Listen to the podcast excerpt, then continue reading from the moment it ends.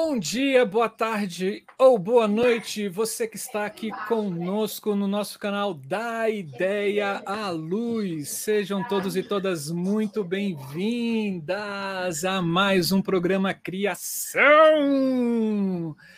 Começamos novembro e já vamos para o nosso segundo convidado de criação. Se você perdeu o primeiro, assista, porque está maravilhoso com o nosso queridíssimo Aldo. Boa noite, você que está no ao vivo. E bom dia, boa tarde ou boa noite, você que está no gravado.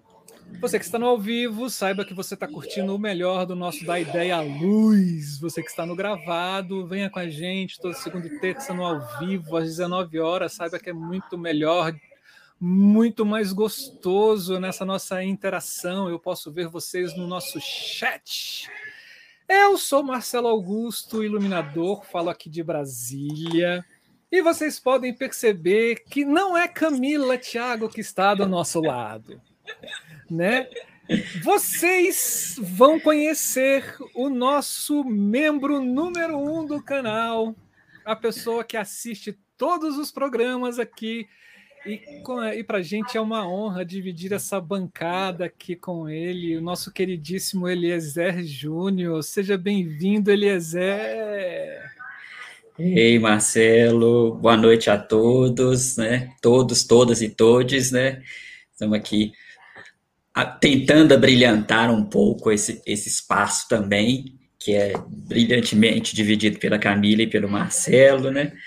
Sou iluminador também de Belo Horizonte, além de colaborador, né? E hoje aqui disponibilizando um pouco de espaço do meu tempo também para estar junto aqui com vocês e participar de mais uma conversa maravilhosa deste espaço. Você sabe que para com a gente aqui é assim, é sempre uma alegria toda vez que você entra no canal. Às vezes, quando você não entra no canal, a gente fala assim: vixe, o que, que aconteceu? O cara com Eliezer ele não apareceu ainda, gente. Aí a Camila fala: não, calma, que ele deve estar atrasado, deve ter acontecido alguma coisinha. E Aí. ter você aqui com a gente agora, nossa, é uma é uma felicidade, é uma felicidade imensa.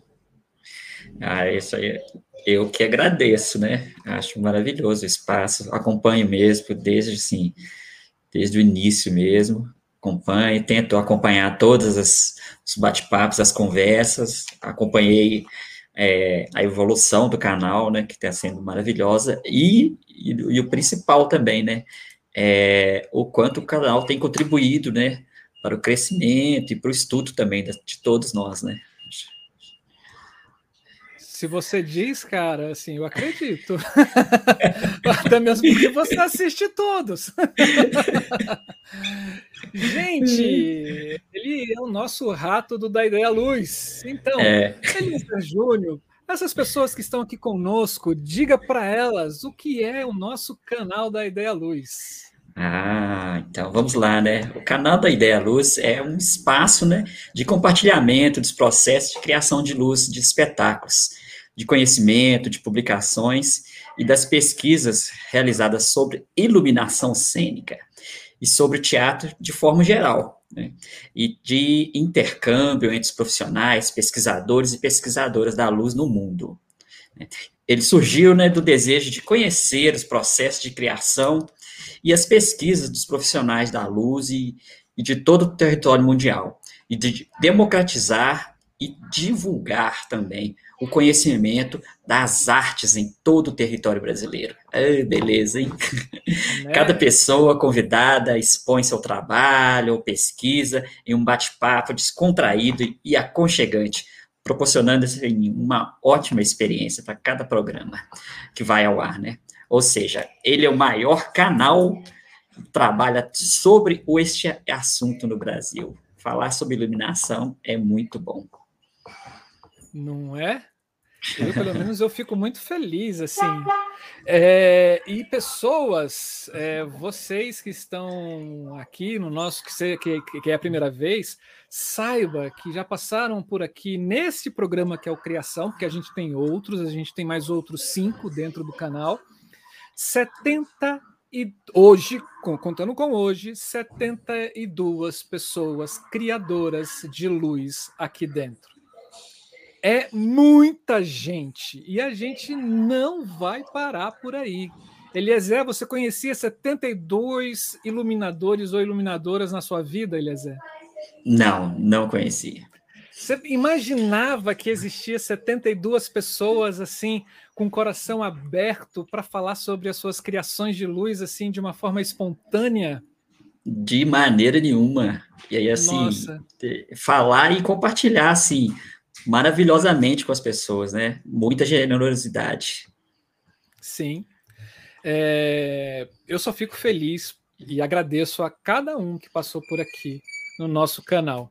É, e você sabe que esse canal aqui ele, ele surgiu de um sonho, né? Assim, na realidade, a gente pegou esse sonho, a gente leva ele como uma bandeira, que é fazer com que cada pessoa, em qualquer lugar desse nosso Brasilzão, possa ter acesso a esse conhecimento que debatemos aqui no canal de forma gratuita e democrática. Basta a pessoa ter um celular na mão, com acesso à internet e curiosidade na cabeça para adentrar nesse mundo onde criatividade não tem limites. Então, pedimos a sua ajuda e o seu apoio para divulgar o canal para o máximo de pessoas possíveis. Quem sabe assim podemos fortalecer a arte e a cultura no nosso país com assuntos interessantes e com conteúdos de qualidade que você encontra aqui no Da Ideia à Luz. Além de você divulgar o canal, que isso é uma coisa é importantíssimo para a gente, quanto mais gente souber do canal, para a gente melhor, melhor. Né? Você Sim. pode nos apoiar com outras ações muito simples, né? Como se inscrever no canal.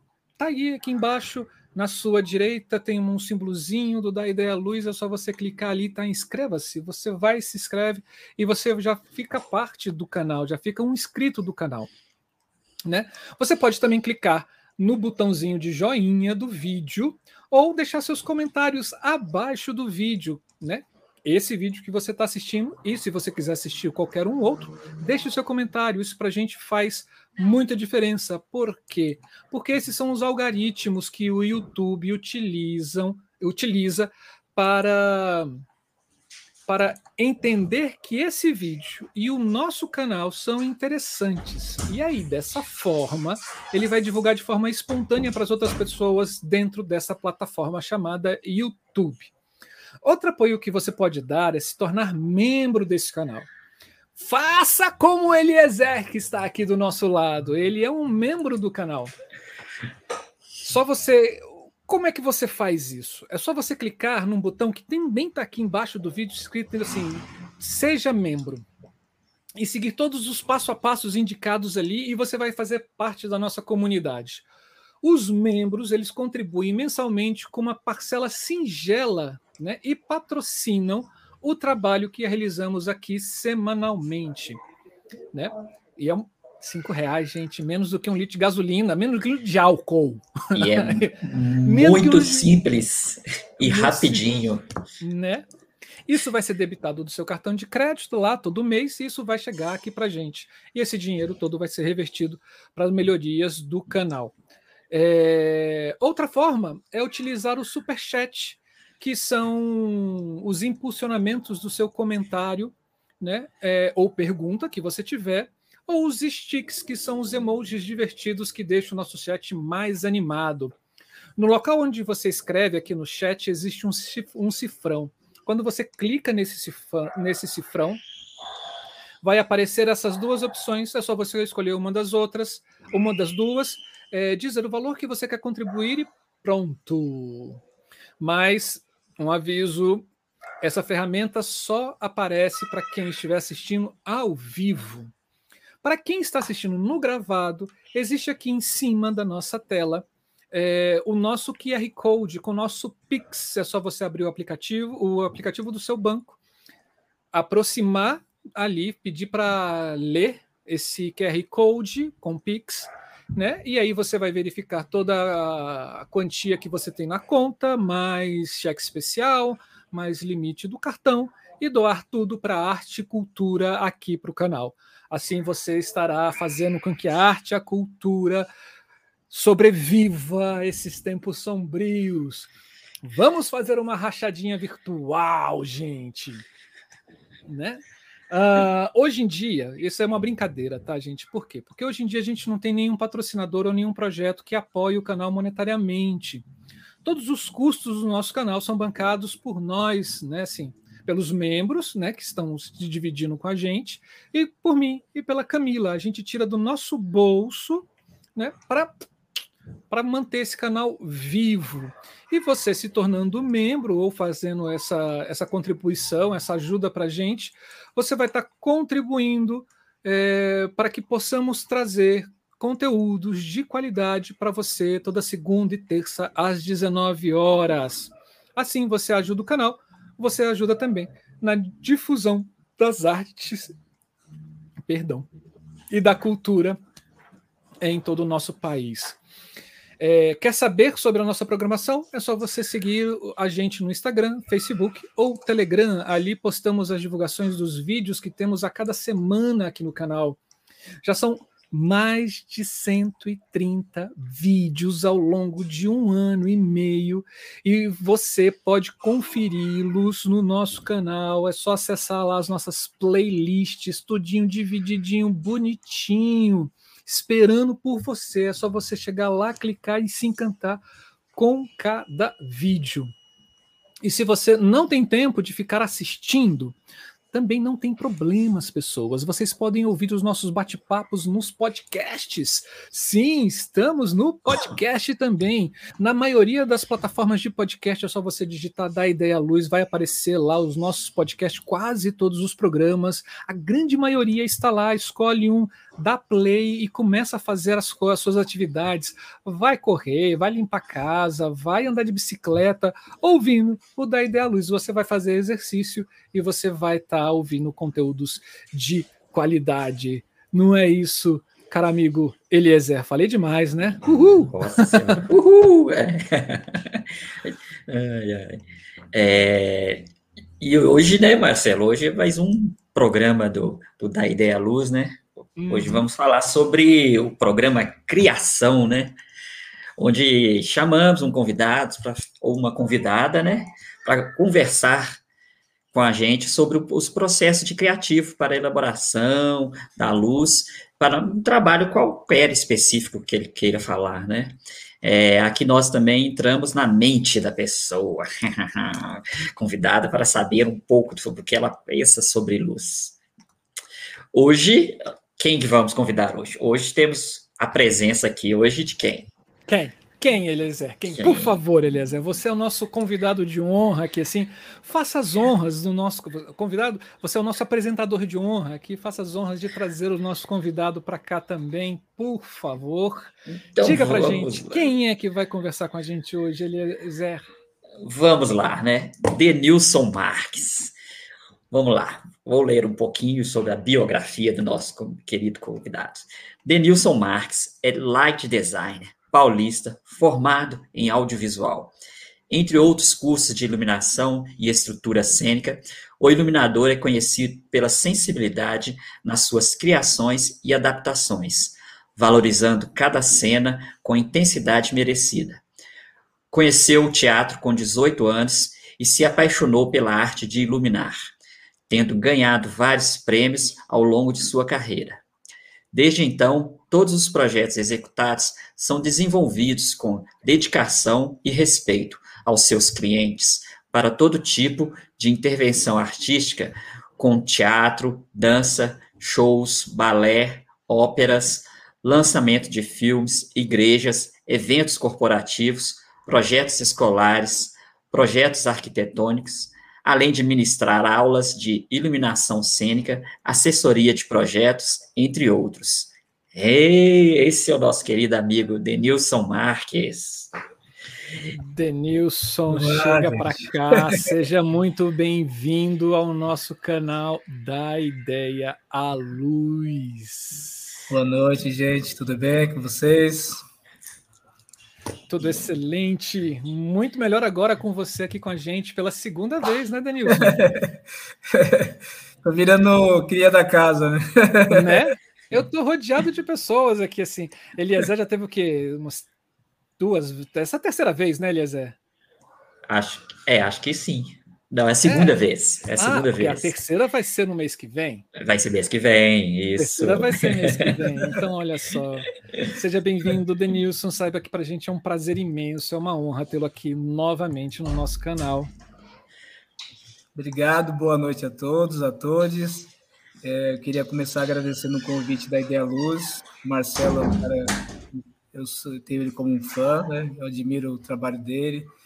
É, eu, eu, tenho o seu livro, Marcelo, inclusive. Opa, obrigado, obrigado. Numa conferência eu adquiri o seu livro. Eliezer eu conheci há pouco tempo, mas a gente já tem trocado bastante desde quando a gente se conheceu, então são pessoas que estão aí para acrescentar e, e, e, eu digo que é, dá mais, mais garra né, na, nossa, na nossa profissão. Né? Quanto mais quanto mais parceiros a gente trazer, trazer para próximo da gente, a gente, é, eu acho que o caminho é mais longo, né? Porque somos, somos parceiros, não concorrentes, né? Então, cada iluminador que eu conheço, cada assistente, cada pessoa que eu conheço que trabalha com arte, eu procuro fazer uma amizade forte para que a gente troque, né? Porque para mim a arte, o papel fundamental dela é, é, a troca que a gente tem com o outro artista, independente dele ser iluminador, diretor, figurinista. Mas se é iluminador, melhor ainda, né? Porque a gente troca figuras iguais, ou as uhum. mesmo. Mas uhum. é, a gente tem cada vez mais alimentado a classe com esses intercâmbios que a gente tem criado, né? Com a possibilidade da pandemia, que são esses encontros que a Ideia da Luz é, tem proporcionado. Essa é a segunda vez né, que eu participo. A primeira eu falei sobre a minha, minha trajetória e, e dessa vez eu vou falar sobre criação. E é sempre um prazer, espero poder contribuir com, com a fala de hoje.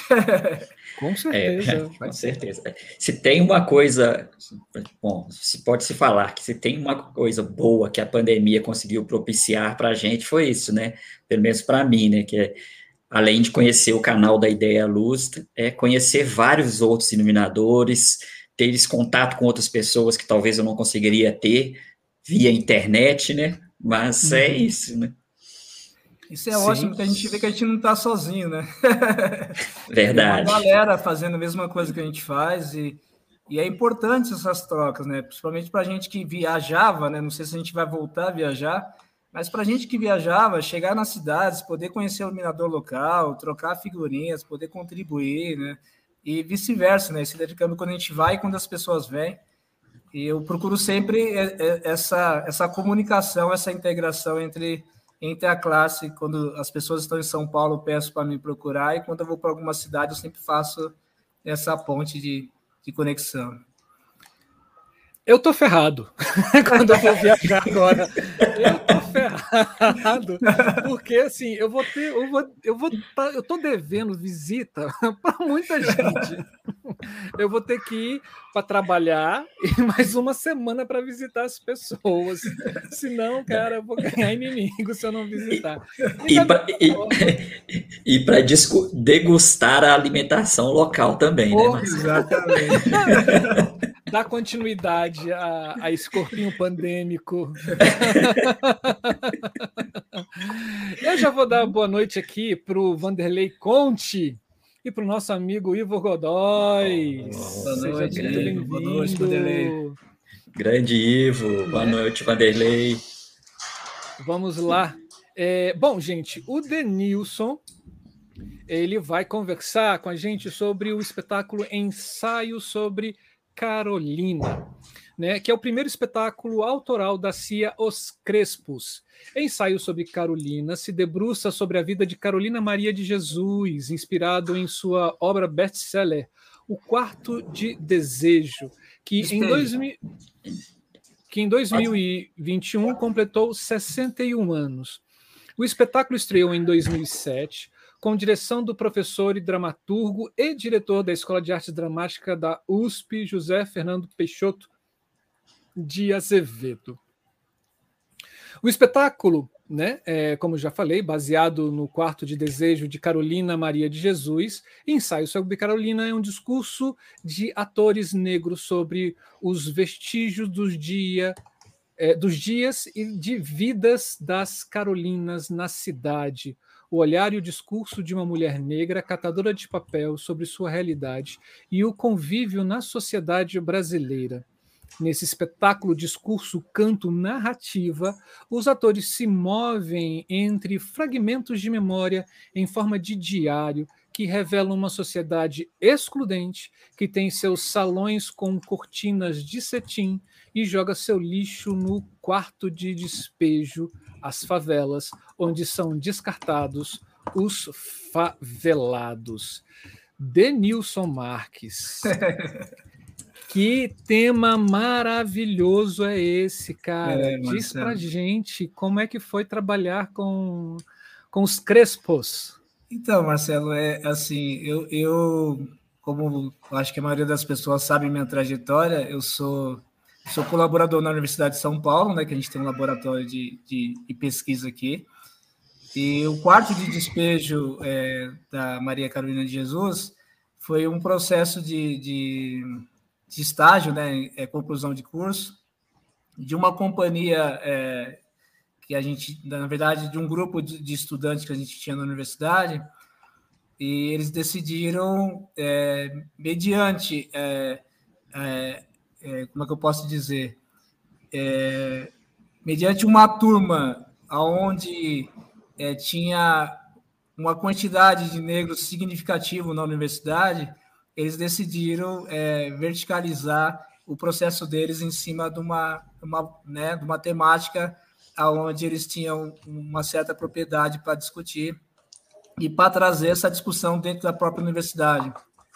E, e aí foi foi um dos motivos que eles é, optaram por montar o quarto de despejo e desse trabalho se formou a Companhia Os Crespos, né? Até hoje eu faço projeto com eles. Inclusive, a gente acabou de fazer um filme que chama Os Dois Garotos que se afastaram demais do sol, que está em uhum. cartaz, que vai, vai começar a ser exibido presencialmente no Centro Cultural São Paulo, aqui em São Paulo, é, que é na Vergueiro. Então, é, é, é, um grupo que tem um trabalho bem, bem forte é, voltado para a temática e, e eu tenho feito muitos trabalhos com eles. Esse foi o primeiro trabalho que eu fiz com eles há 15 anos atrás, e foi ah, acho que 2006 para 2007. E, e, é um projeto que me chama, eu quis falar dele, porque é um projeto que é, é, sobre a criação que, que me inquietou demais, né? Assim, porque a gente, a gente quando começa a fazer luz, a gente vem a gente vê de um processo de criação aonde a gente quer usar tudo, aonde a gente quer fazer luzes mirabolantes, onde a gente quer usar muita cor, onde a gente quer usar todo tipo de equipamento. E quando eu me deparei com o quarto de despejo, é, a gente tentou fazer é, um processo de, né, que, o, que o espaço cênico fosse o mais realista possível de uma favela, né? Então, se você for é, analisar, né? É, hoje um pouco menos, mas em alguns lugares ainda é dessa forma.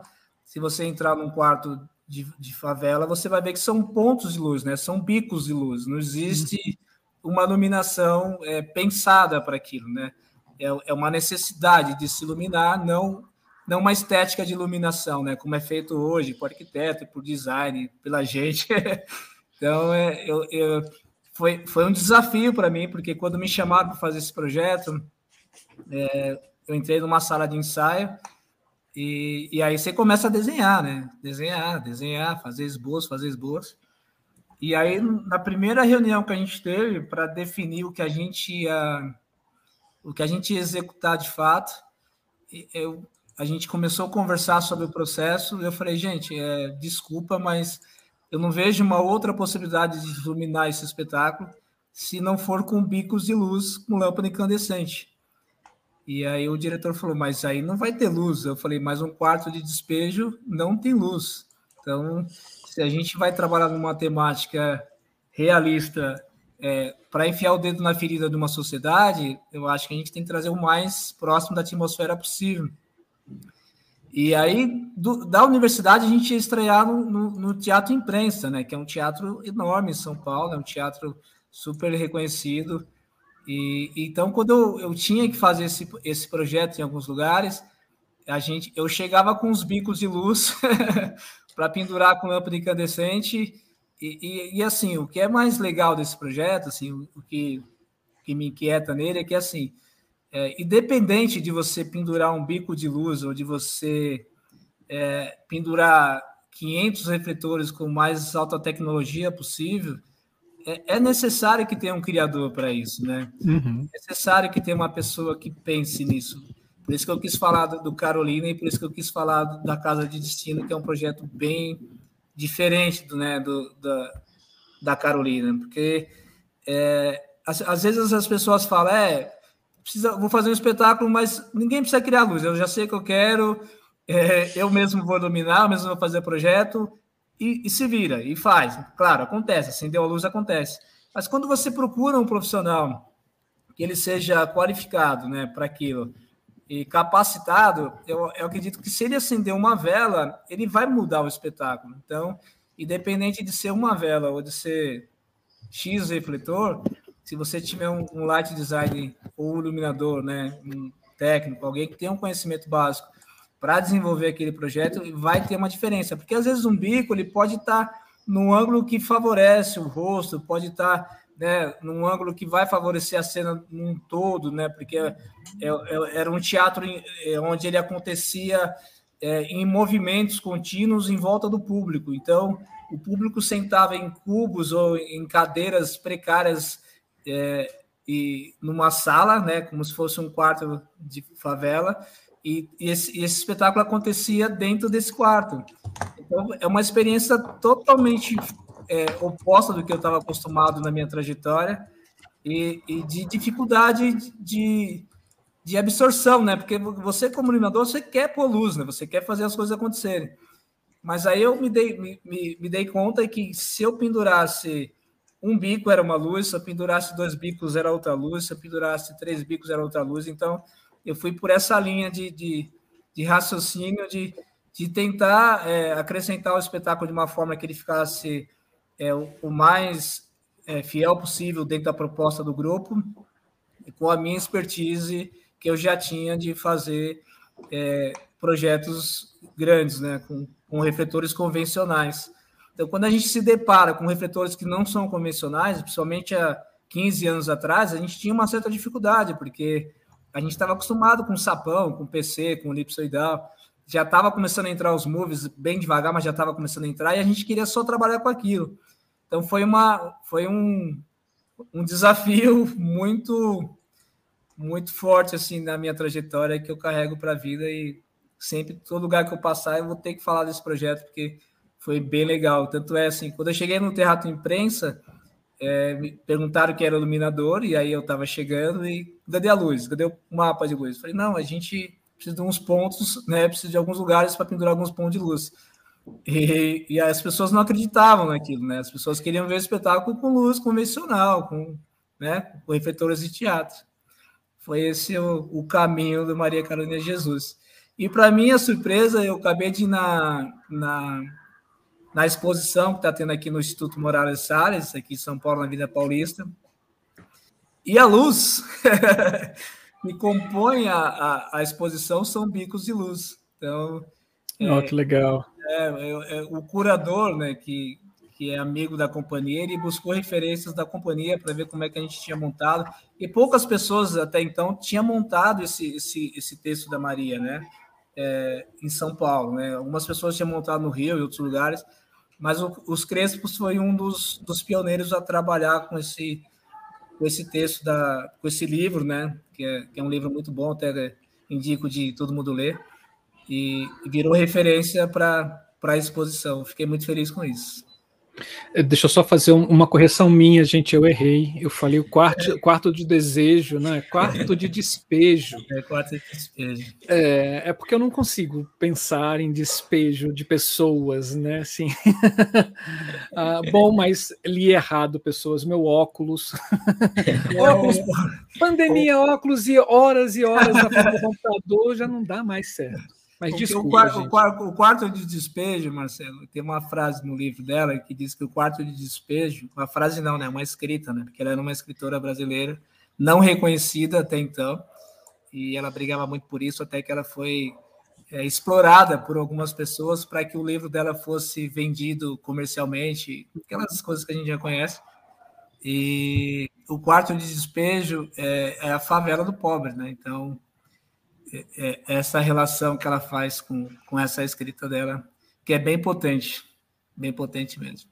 Imagino, assim, e é, se você pensar socialmente falando, né, assim, é, hoje em dia, tudo que está fora do seu igual, fora do que você acredita ser certo, né? Ou da final, daquela finalidade que você acredita ser certo, né? Porque acreditar ser certo precisa, para ter uma certeza, você hoje em dia precisa de uma finalidade para ela. Cara, o que não, o que é contra isso, você despeja, você joga fora é. e você não, você não dá a mínima, né? Quantas e quantas pessoas não são despejadas socialmente, é. né? Em um passeio de uma pessoa, né? Assim, você andando na rua, ou qualquer uma pessoa andando, quantas pessoas ou quantas coisas ela despeja, não prestando atenção, não é, obscurecendo, né, essa, é, esse ser que está ao lado, né, que está vivendo junto com ele dentro desse planeta. É um problema estrutural que, que, que vai ser difícil de ser sanado, né, uma dívida impagável, a gente, uhum. a gente sabe disso, uma dívida impagável, mas é, eu acho que como qualquer outro país a gente tem problemas sociais, né, problemas culturais e enfim, isso é um, um assunto que, que, a gente precisa abrir uma outra live para discutir sobre isso. é, é verdade. esse, e esse livro é maravilhoso. Eu, eu tenho é ele também, já li. Acho assim que é sem dúvida nenhuma é considerado assim um best-seller mesmo. Né? Vale a pena tê-lo assim como um livro de cabeceira. É, ele, ele foi escrito em várias línguas, está rodando em vários países já há anos e aonde ele chega ele é muito bem recebido pela potência Sim. que ele tem. E por é. isso que eu te digo que é um projeto que me marcou muito, porque eu não entendia até então, não conhecia a obra de Maria Carolina de Jesus. E eu vim da periferia, então, é, para eu é, ter que executar uma luz onde trazia é, um pouco do que, do que eu vivia na infância, é, do, da casa dos meus amigos, né, da casa de alguns parentes, então foi, foi um desafio é, pessoal e, e profissional, né? Então, Uhum. Vou carregar isso para sempre. No, no seu processo de criação, assim, você, quando você fala bicos de luz, só para deixar muito claro aqui para quem está assistindo, porque de repente não, é, é, é não esteja familiarizado com essa terminologia, você, quando você fala, são pontos de luz mesmo, uma gambiarrazinha com uma lâmpada pendurada. Então, é um fio, né? A gente uhum.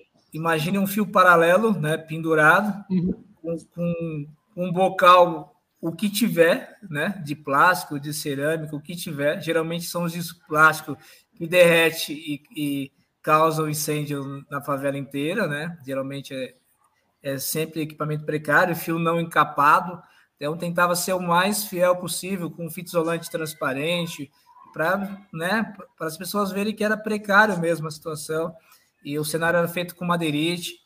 Então, são fios paralelos pendurados com, com boquete, né, com soquete, desculpa, e, e com lâmpada incandescente. E aí eu, eu comprava um lote de lâmpada e aí eu deixava ele cansar um pouquinho. Então, a, a, lâmpada incandescente tem essa coisa, né? Dependendo do lote que você. A lâmpada, lâmpada, né?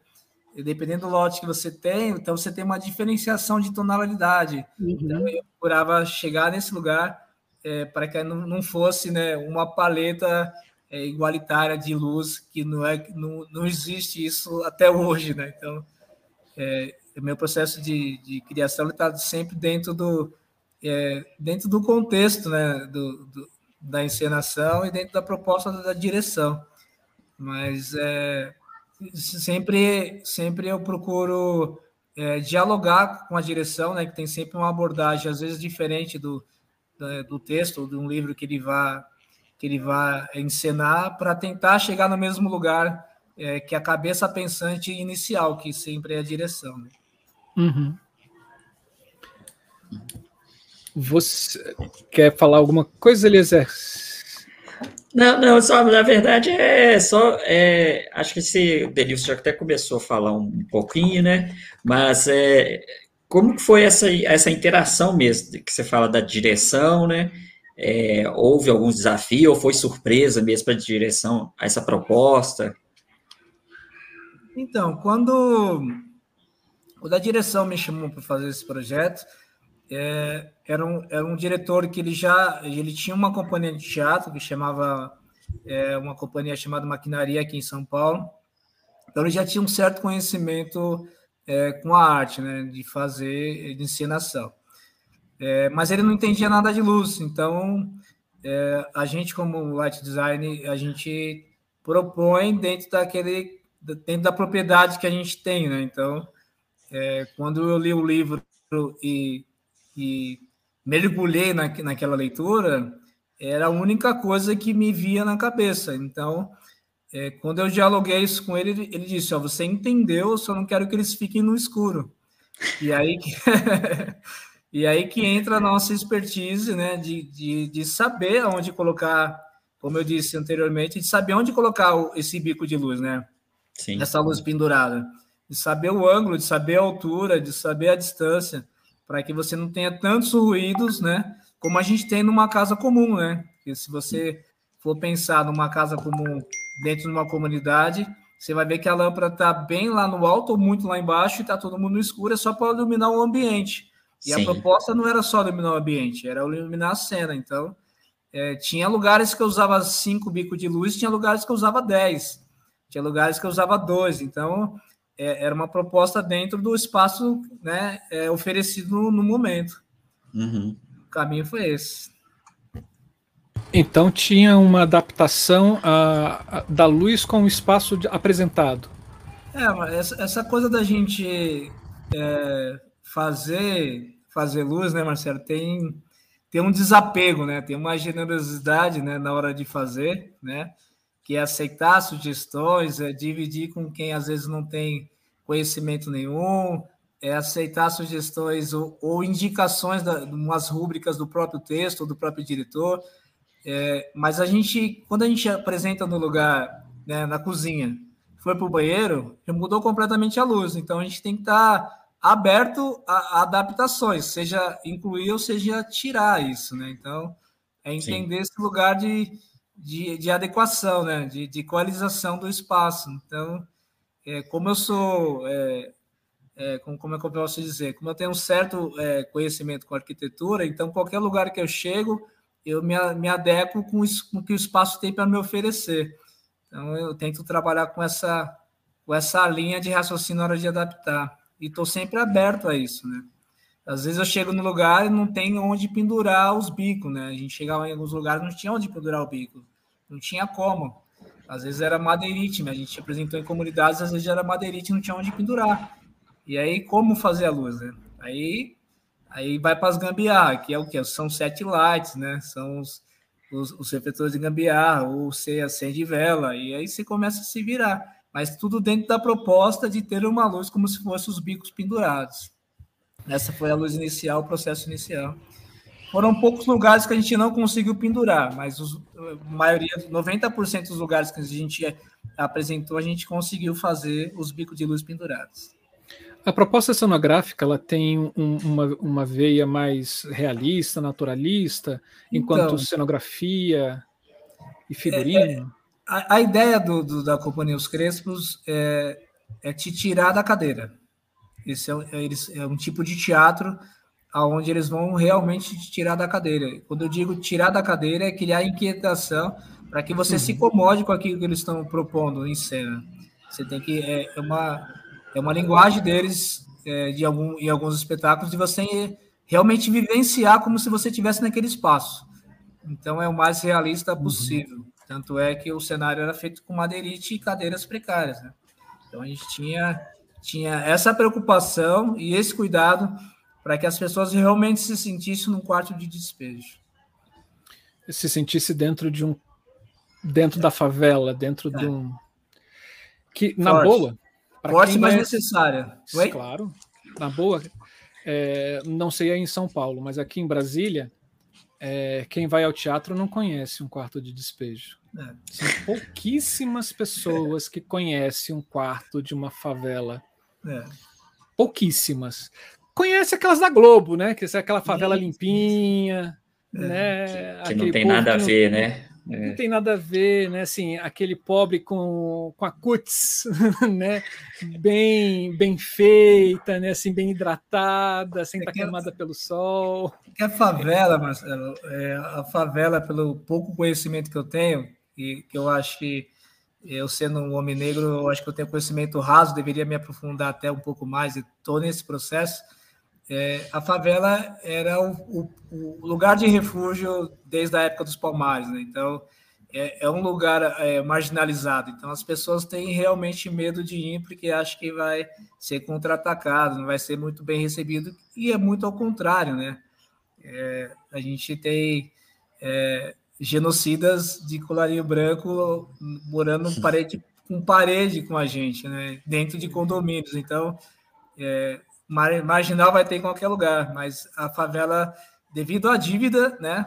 Devido à dívida estrutural, a gente tem esse distanciamento realmente das pessoas de, de não de não ir, a não ser que seja uma favela instagramável, né? Que é. hoje está na moda isso, festas no, no morro, né? Assim como tem no Rio de Janeiro, onde os famosos podem entrar e fazer fotos na laje da, da favela instagramável, né? Mas só quem conhece a favela por dentro pode entender, né? O, o Arindo uhum. diz muito sobre isso. Só quem conhece. Quem não conhece não tem a mínima noção do que é.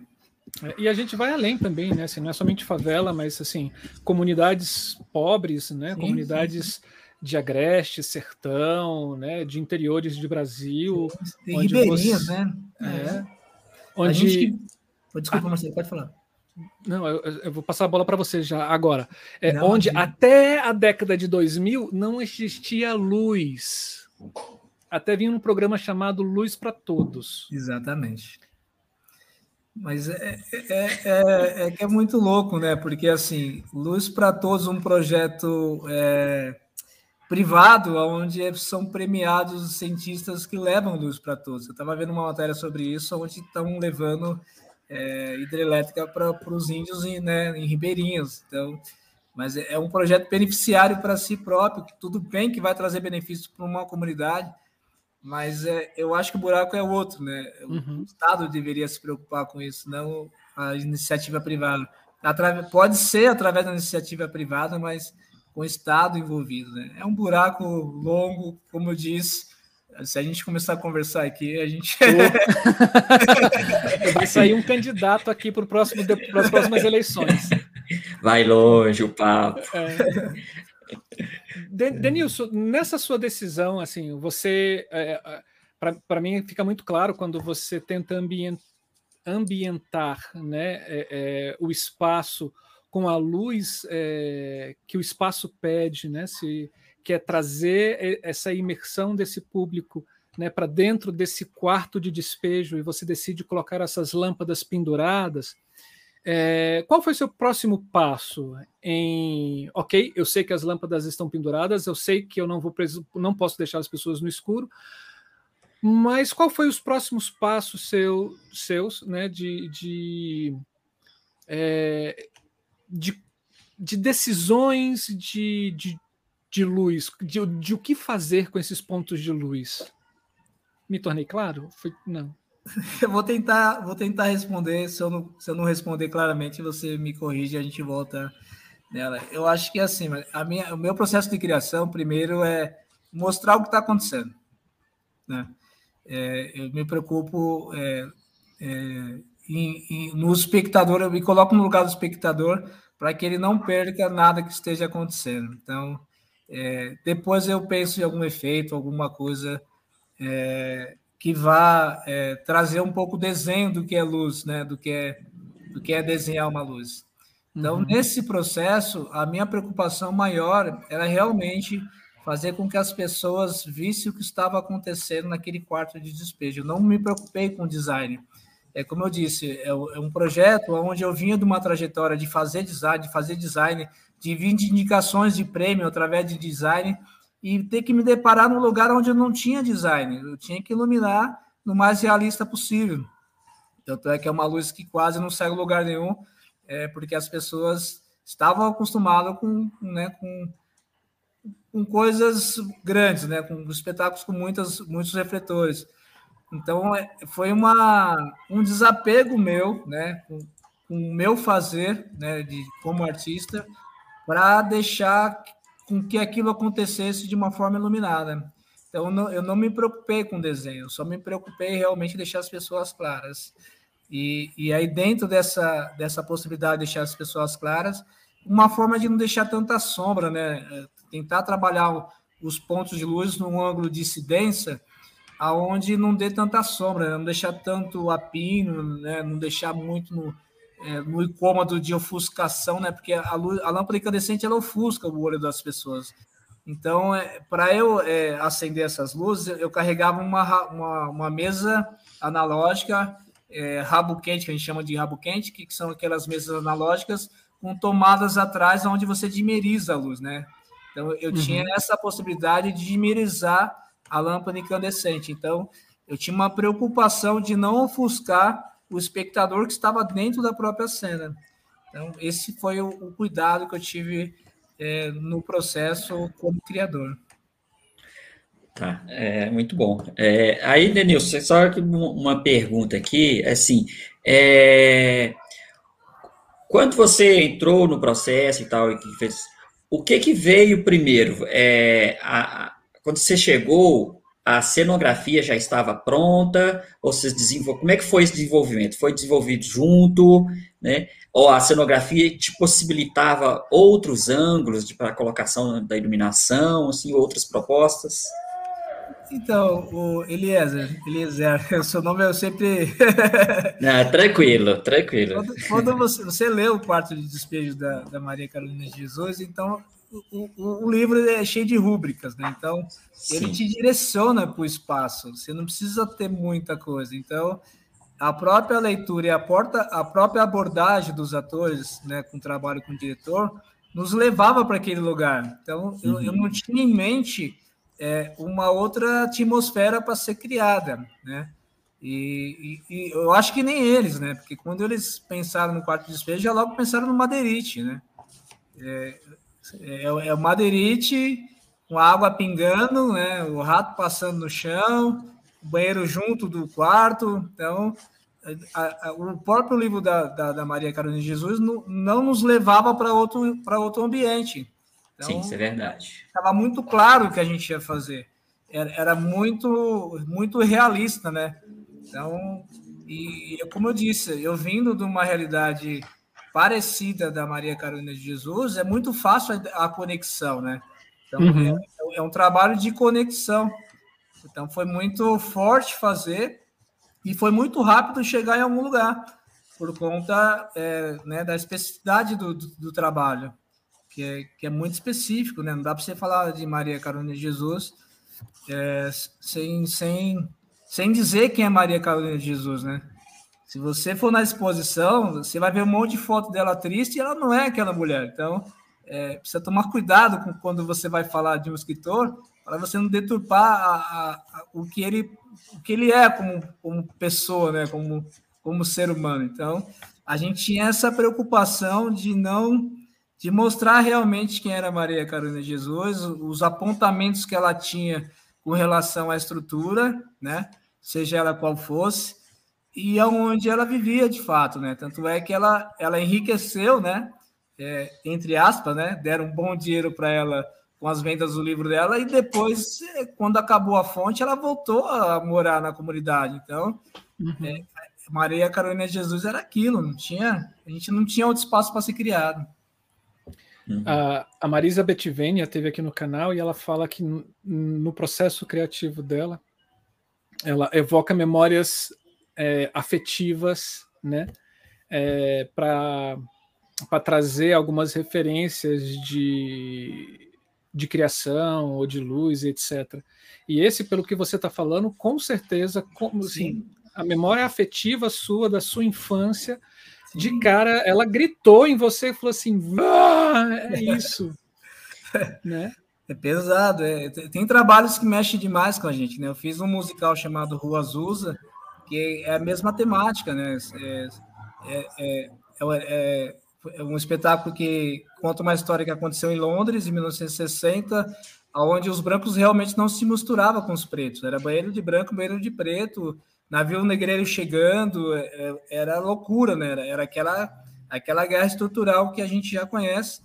E uhum. quando eu me deparei com esse trabalho, eu, assim, um musical, onde conta uma história de segregação, numa época onde não tinha tecnologia, eu tentei também trazer o máximo.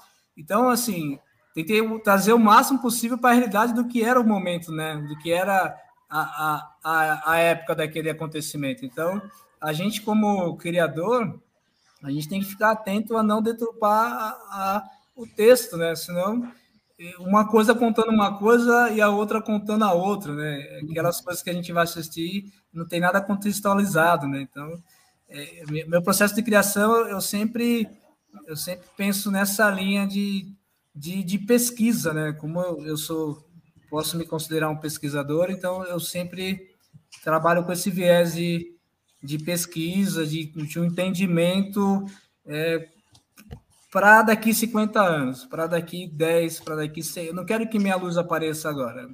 Eu não quero que, que as pessoas falem, ah, você foi ver o espetáculo, você viu que luz linda. Não é minha preocupação. A minha preocupação é, é a arte em si e que o projeto, assim como esse dos Crespos, depois de 15 anos, as pessoas ainda comentam e ainda querem saber onde está isso, se vai ser apresentado de novo, se, se foi escrito alguma coisa, se tem material. Então, a, o meu, a minha preocupação como criador é que a arte seja coletiva e que ela tenha um caminho duradouro, assim, sabe? Eu, quando, quando é projeto muito imediatista que tem que fazer para vender, para ganhar, e, que é um pouco do, do outro que eu vou falar, uhum. estou um pouco do que eu acredito como, como artista. Foi é, claro? Claro, sim, sim. Sim, sim. É uma coisa assim que eu, que eu acho, assim, que eu, que eu vejo também, assim, que inclusive pelo seu relato e pelo, pelo que eu conheço também do livro, é que o, o espetáculo, né, ele traz uma simplicidade, né, e que é uma simplicidade que é muito necessária e que é importante, né, mas uma simplicidade que, que brilha também, né. É porque o menos é mais, né, Eliezer? Uhum. O, o, menos é sempre mais. Então, é, eu costumo dizer assim, quando eu vejo um espetáculo numa sala de ensaio, onde a luz é fria, né, que era aquelas lâmpadas de de mercúrio fria, né? hoje mudou para LED, mas aquela luz de mercúrio fria, numa sala onde o espaço é, é assim, 10 vezes menor da onde vai ser feita a apresentação. E ele conecta comigo, eu, já entendi aquilo, ele não precisa, precisa ter mais nada. Se ele quiser apresentar no, no, numa quadra pós-esportiva para alunos, já vai acontecer, porque a palavra fala muito mais, né? A palavra uhum. e a imagem vai falar muito mais do que qualquer outro efeito que a gente colocar.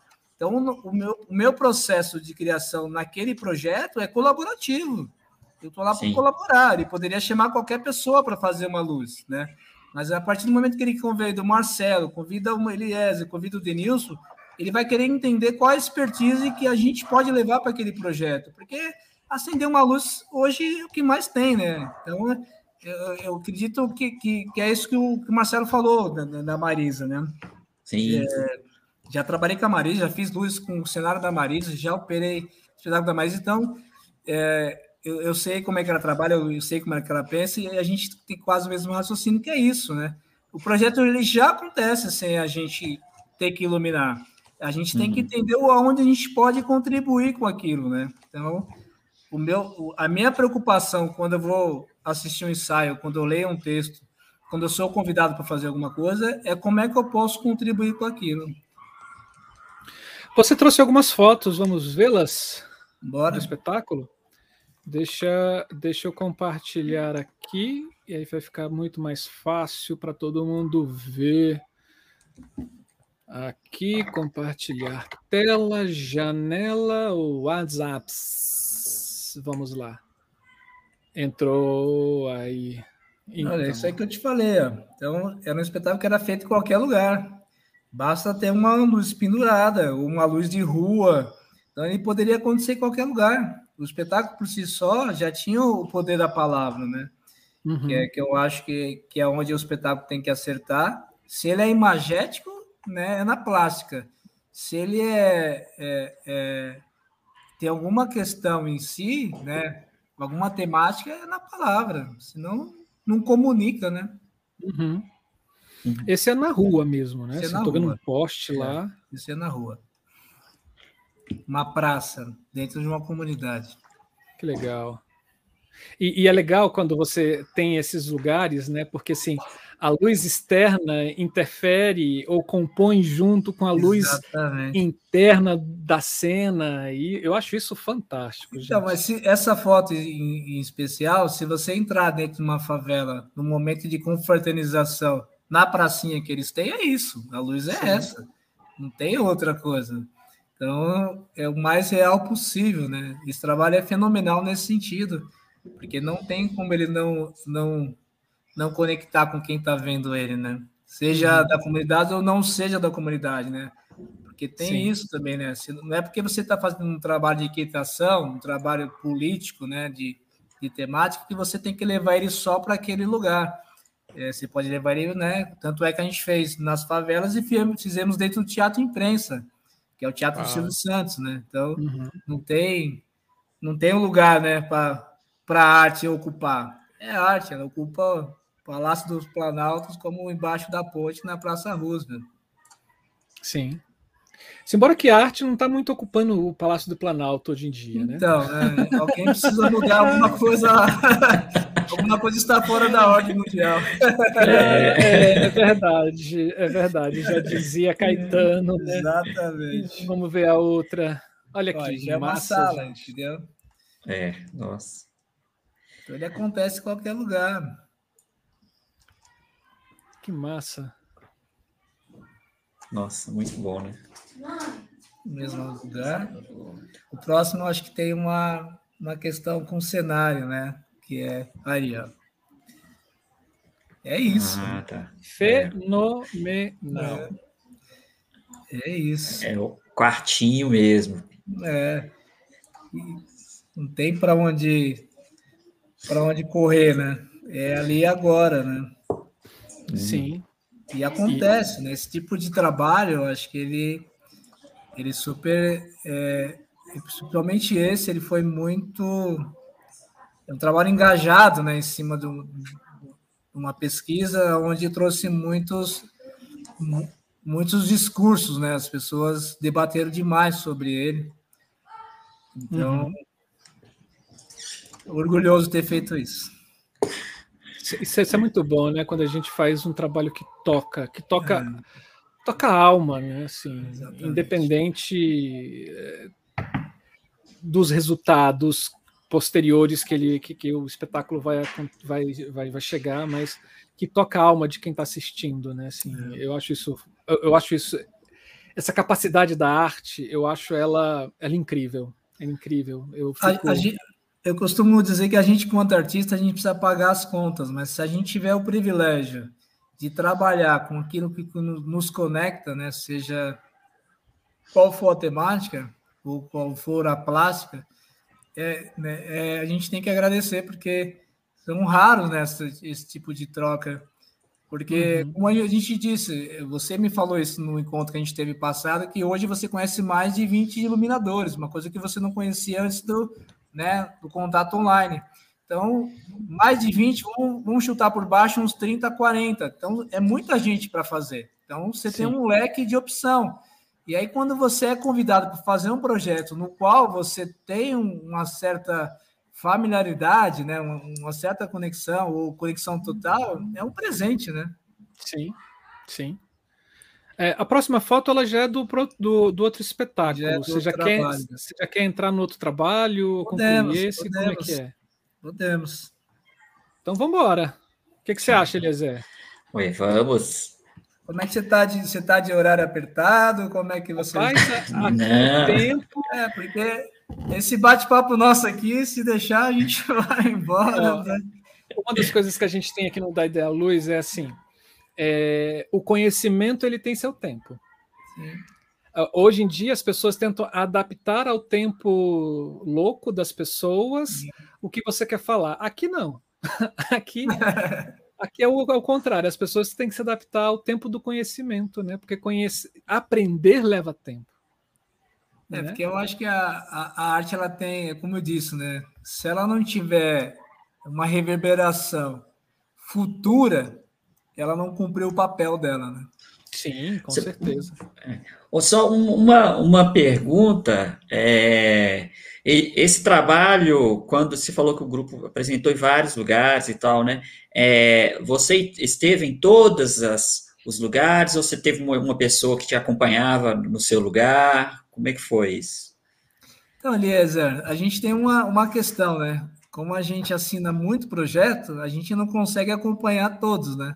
Sim. É, graças a Deus eu, eu tenho uma, assim, eu sou, podemos dizer que eu sou uma pessoa bem requisitada, então não dá para acompanhar todos os projetos. Eu tenho alguns assistentes que trabalham comigo, mas é, projetos pequenos, né? Como eles estavam começando, uma companhia, então tem a, a problemática do patrocínio, tem tem toda uma logística que a gente já conhece, né? Que é a falta de verba para caminhar com o projeto, que aí não dava para eu acompanhar eles em todas as coisas. Então, como era muito simples, e dentro de uma. Quando eu faço um projeto, eu, eu procuro dar uma mini oficina para as pessoas envolvidas, né? Porque você pode ter uma dor de barriga, não poder ir, então alguém tem que assumir o seu papel, né? Você pode ter algum problema e não, não comparecer no dia, que é muito raro, mas isso pode acontecer. Então, dou uma mini oficina o elenco, para a produção, se a direção quiser participar, dizendo sobre o meu processo de criação, sobre as possibilidades de, de execução,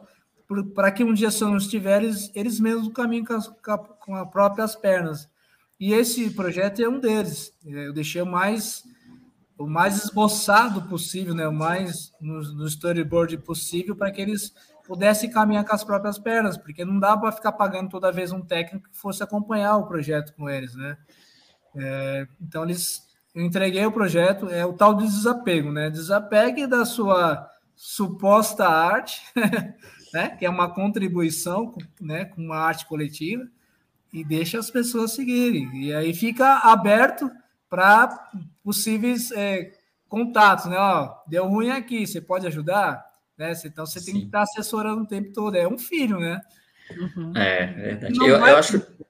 Né? O filho, não. sei que o filho meu não vai para o mundo, ele vai viver a vida dele, mas na hora que ele precisar do pai, eu tenho que estar lá. Então, essa troca com o projeto. projeto é, eu acho, acho super importante isso que você fala, porque é, é a realidade de, de, uma grande parte dos grupos é isso, né? Não, não tem realmente verba, né? Uhum. É, e é assim, é, eu acho assim que é super importante se a gente consegue ter um técnico, uma pessoa que vai acompanhar, mas assim, é, eu acho assim, super rico isso que você fala de de se sentar, ter um momento com o grupo e dar uma oficina, explicar como que é seu processo, como foi o trabalho, como que é como que se dá essa luz também para que eles possam continuar, mesmo para que o elenco também não fique alheio ao trabalho da iluminação e ao que você fez, né? Quando você tem a possibilidade de trabalhar com grupo, você consegue fazer experimentos, né? Então você consegue fazer com que a luz seja o um elemento de cena, né? Um degrau de elemento de cena para o ator. Então ele acaba construindo a cena dele em cima daquilo que você está propondo, né? Então, é, essa troca é o tempo todo. Então, na hora de executar, de repente, um ator ele sabe onde vai ter que pôr a luz, né? Não precisa uhum. estar o iluminador lá, o técnico lá. Então, se é baixa renda, né? Se a gente não tem um, né, um incentivo para poder pagar os profissionais, deixa que as pessoas. É que eu digo, né? Ele pode fazer numa sala escura com uma vela, que vai acontecer do mesmo jeito, porque a palavra é muito potente, mas se ele puder fazer a luz do jeito que a gente ensaiou e executou nas apresentações de estreia, melhor. lindo, melhor ainda. É. Eu, eu acho que contribui, inclusive, para o aprendizado do ator, né? Que eu também sou ator, né? E, e aí, assim, do, no caso, do, do seu caso, não eram lâmpadas é, de, de teatro, que a gente vai falar PC, Fresnel e tal, né? Mas com, com um processo desse, ajuda até mesmo a você se posicionar diante da luz, né, no espaço. É, é o tempo todo, é, é, o tempo todo, como é que eu digo? Não faz, não é, não é só uma luz, né? Ela, é, como eu disse, ela faz parte do, daquele contexto e ela tem, Sim. É, o Marcelo perguntou para mim como é que é meu processo de criação. Minha preocupação é essa: fazer com que faça parte. Não pode ser um anexo, né? Não pode ser um, uhum. um tem que estar junto. Se não estiver junto, eu não cumpri meu papel. Uhum. Ele é corpo, ele não é adereço, né? Exatamente. É. Você falou tudo. É um corpo só. Sim, sim. Por isso que eu brigo, às vezes, quando as pessoas falam assim: não, o teatro é aquele triângulo, né? É, é. Texto, ator e plateia. É. é eu falo assim: acho que você pobre, né? faz pouco teatro na sua vida, né? É. acho que você fez pouco teatro na sua vida, leu muito, né? Ouviu uma ou duas palestras aí. o teatro, Marcelo, eu costumo dizer que ele tem uma é, como é que eu posso te falar? É, você tem duas formas de fazer o teatro, né? Ou você chega para fazer o teatro e vai embora, ou você absorve o teatro, né? Sim. Eu trabalhei com um cara chamado Janô Januzelli. Esse cara é o. Vocês devem conhecer ele. Se não conhecer, pode procurar a biografia dele aí. Ele é pesquisador de teatro fenomenal. E ele me dizia muito sobre isso. Ele falava assim: quando você for no, ocupar um espaço, se aproprie do espaço. Uhum. Então, quando você for fazer um, um, teatro, uma arte, uma luz, uma exposição, seja lá o que for, você tem que absorver, se apropriar daquele espaço. É como você disse, tem que ser um corpo só. Porque se você chegar na intenção de ser o criador, fazer o seu, a sua criação e for embora, ela não vai existir, né? Uhum. Ninguém vai ver que ela as pessoas vão ver que ela está ali, mas é de um egoísmo tão grande que não cabe no teatro. Talvez Sim. caiba no musical, talvez caiba né, no corporativo, mas não cabe no teatro. Então, uhum. eu acho que o teatro não é a quantidade de teatro que as pessoas fazem, sim a generosidade que elas têm com o teatro, porque o teatro é um lugar de respeito, né? O teatro não foi feito para qualquer um.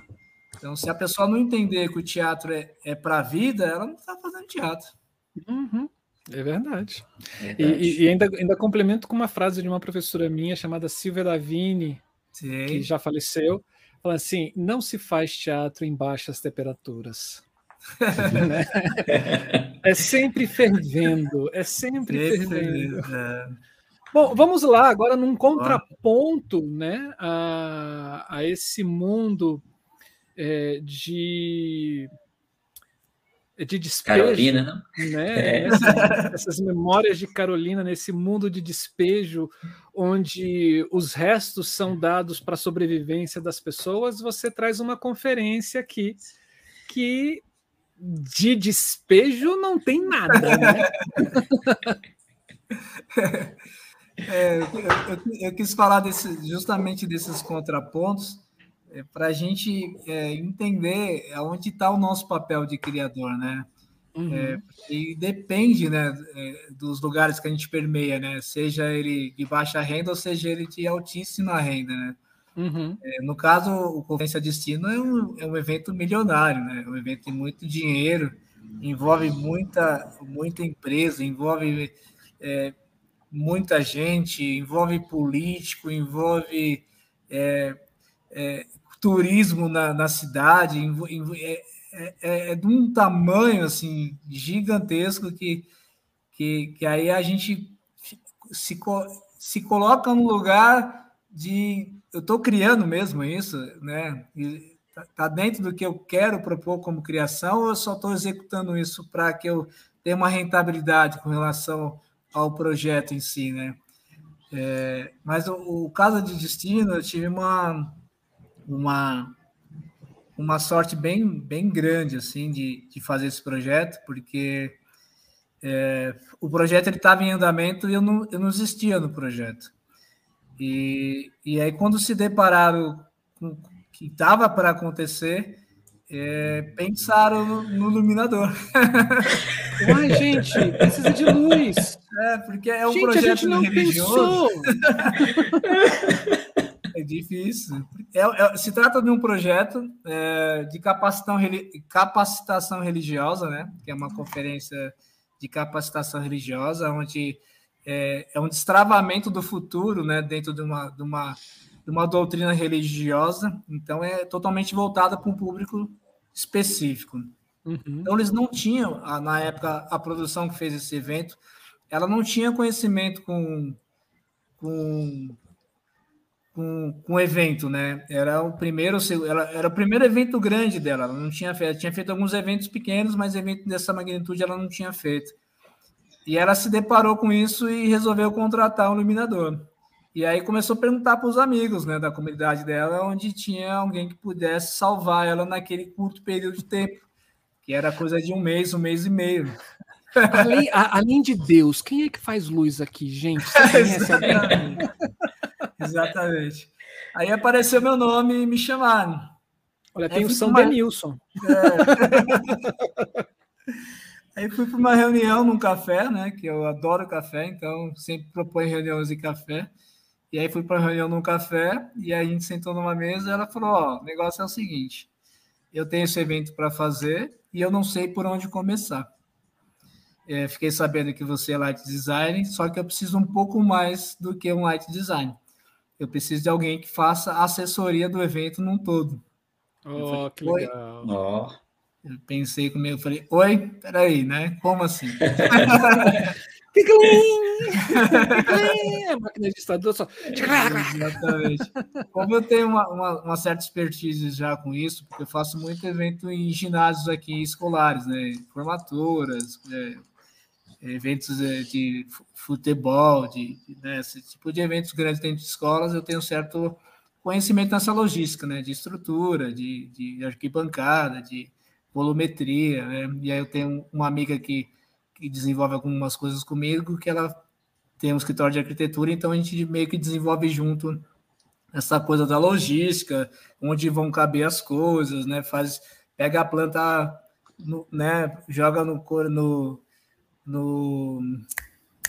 Ai, meu Deus, fugiu aqui. É, não é Corodral, Corodral para a gente que é antigo, né? É, Joga no. Eu tô com o Vector, AutoCAD. Eu tô com o Vector Work na cabeça. É. AutoCAD. Cara, depois do Capture eu já não sei, esqueci de todos os nomes. esqueci de tudo, né? Mas a volumetria de todo o espaço, ver onde vai caber. E aí, nessa reunião, nesse café, eu, a gente sentou falei, ó, eu sou, cara, eu posso fazer tudo, é, desde que a gente, né, seja no, chegue no lugar comum para todo mundo, né, cachê, e, e eu posso desenvolver o projeto para vocês sem problema nenhum. E aí a gente começou a negociar, negociar, negociar, negociar, conseguimos chegar no valor X, e aí eu falei, vou abaixar o projeto, eu tinha 20, 25 dias para fazer o projeto. E é um ginásio enorme, né? Uhum. Ginásio poliesportivo em Barueri, onde tem final de, de vôlei, né? Final de basquete. Então, você ter uma noção do tamanho do ginásio. Uhum. E então ficou sobre a, minha, sobre a minha responsabilidade levantar o evento todo com relação à parte técnica e logística.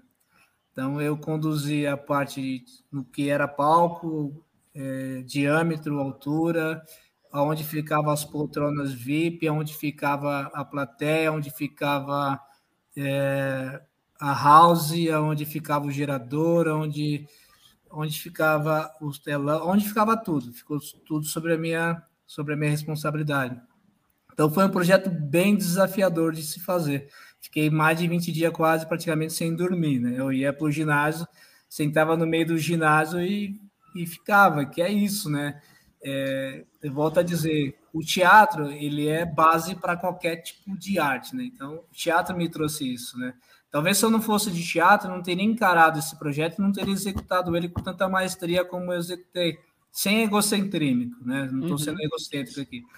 Mas o teatro me deu essa base. Então, eu ia para o ginásio, sentava no ginásio e ficava absorvendo aquele espaço, absorvendo com a planta na mão, com a planta no chão, com, com, a, com a treina é, digital, né, com a treina laser, medindo, medindo, medindo, até chegar no lugar para para que executasse aquilo da melhor maneira possível. Então, era um projeto bem, por mais que não era, por mais que não fosse projeto artístico, teria que ser um projeto plástico, mas a gente como artista, a gente quer colocar arte dentro da plástica, né? Uhum. Então, eu tive esse cuidado de fazer uma coisa bonita, porém é, o mais cênico possível, né? Então, foi bem desafiador e, e graças a Deus deu tudo certo e eu consegui é, executar esse projeto com muita dor de cabeça, porque não é fácil você ter que desenvolver é, é, todo tipo, todo layout, né? Do palco, onde vai o som, como vai pendurar,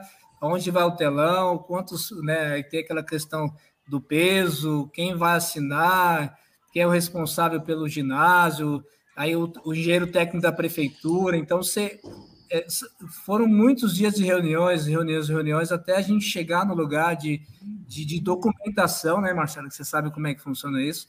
Você tem que levantar toda uma biblioteca para que você esteja seguro para o evento acontecer. Mas, é, por fim, assim, cinco dias antes do evento se concretizar, eu estava com toda a documentação na mão, com todo o mapa na mão, e eu consegui executar esse, esse evento que que está aí na sua mão essas fotos aí. Então vamos vê-las, porque aí acho que a gente vai tendo é. tendo que confessar. Pode falar, Eliezer. Não, Osar, só dois, dois comentários, né? Que um é que a gente brincou no início, né? Que de repente lembrou-se que tinha que precisava de alguém para mexer com a, a luz, né? Isso assim é uma coisa que ainda existe hoje, né? Infelizmente, ainda acontece isso. E outra coisa é que é isso também, né? Devido a isso, né? O quanto de dificuldade que trouxe para você também, né? Porque, por exemplo, se você está desde o início do projeto, né? Lógico, tem algumas coisas que vai, vai, vai ter dificuldade, sim, mas assim, provavelmente o estresse e algum, alguns problemas que você passou, você não, não, não teria passado, né? A dificuldade seriam outras, né? Não, o, Elisa, o teatro ele nos traz a paciência, né? Isso é ótimo. O teatro ele tem esse poder, né? De transformar as pessoas. Então, o teatro ele traz a paciência para a gente.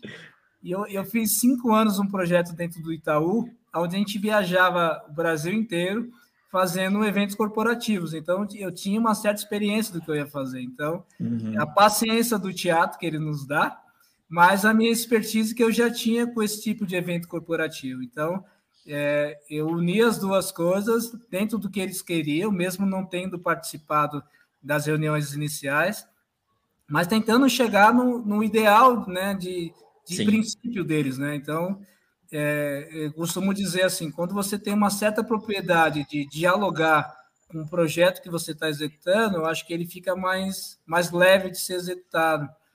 E quando você trabalha com a sua equipe, que é que eu, uma coisa que eu defendo, né? Tenho pessoas que trabalham comigo mais de 10 anos já. Então eu, eu fico um pouco mais sossegado com isso. Então, você consegue participar de uma reunião num outro lugar onde não é o evento, enquanto alguém está executando isso para você só te Sim. dando feedback do que está acontecendo. Então, é, a equipe é, é, é, parte do projeto, é parte da estrutura do seu, do seu design, né? Da, do seu, da sua criação. Então, quando você tem profissionais bons, qualificados, né, com responsabilidades trabalhando com você, fica muito mais fácil de você trabalhar. Tanto é que quando eu vou desenvolver um projeto, a primeira coisa que eu falo, quem é a equipe de montagem?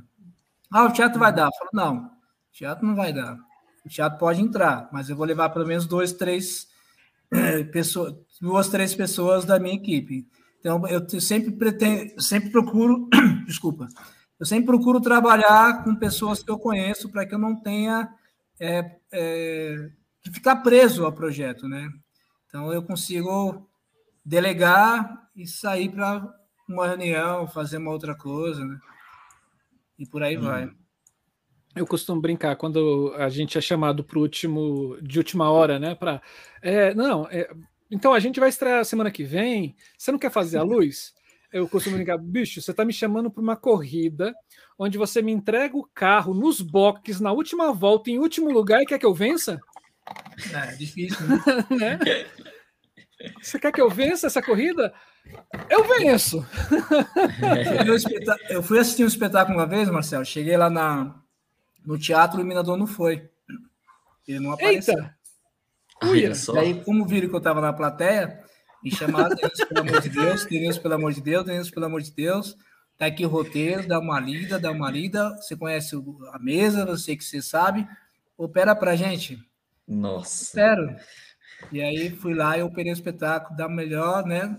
Errando muito, né? Que a gente sabe disso. Mas com a geral o tempo todo e só tentando colocar um efeito ou outro. É. Mas o espetáculo, pelo menos, não foi cancelado e aconteceu. Quando acabou, eu falei, eu quero meu cachê.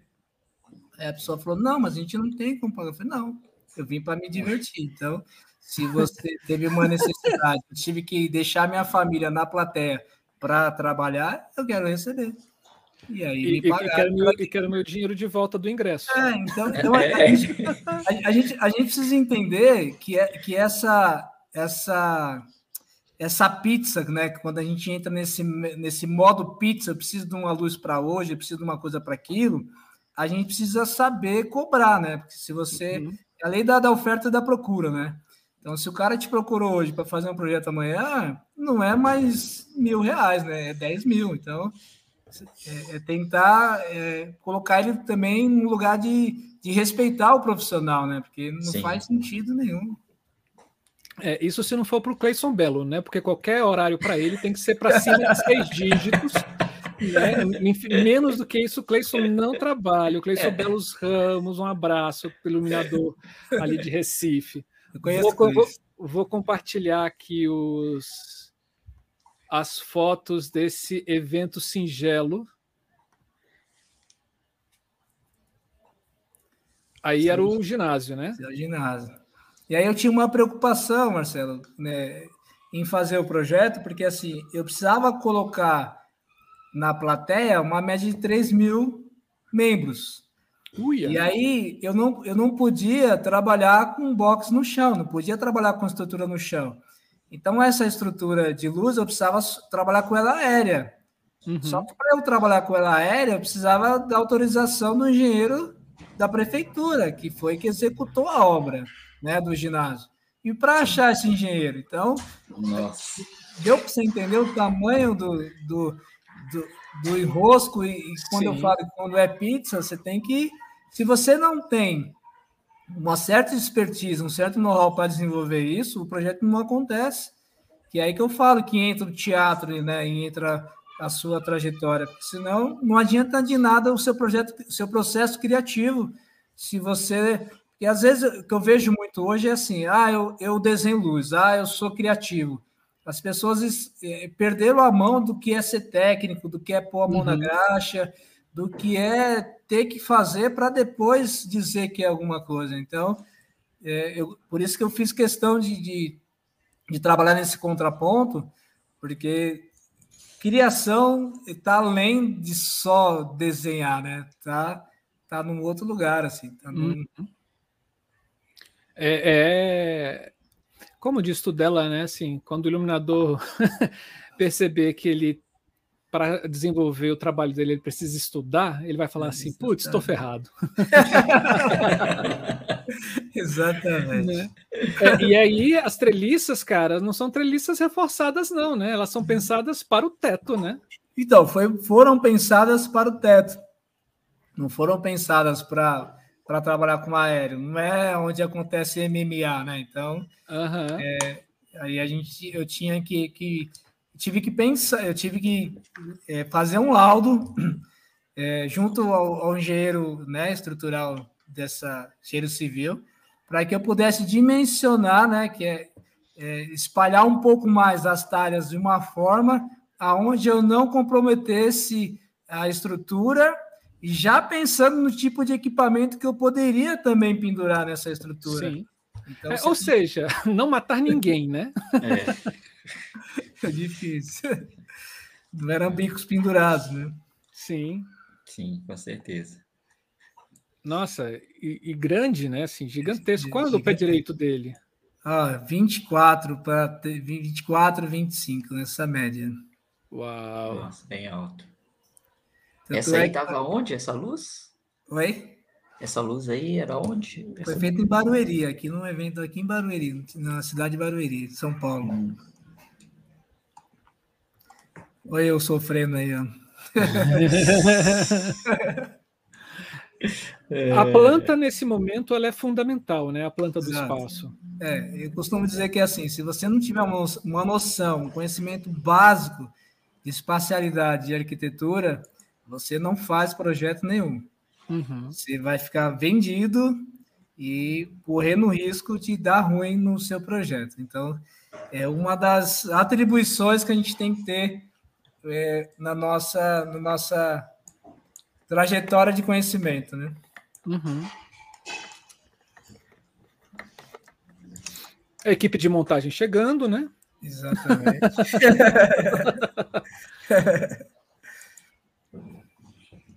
Esse é, já é o, o, a conferência. Aí já é o evento em si. Né?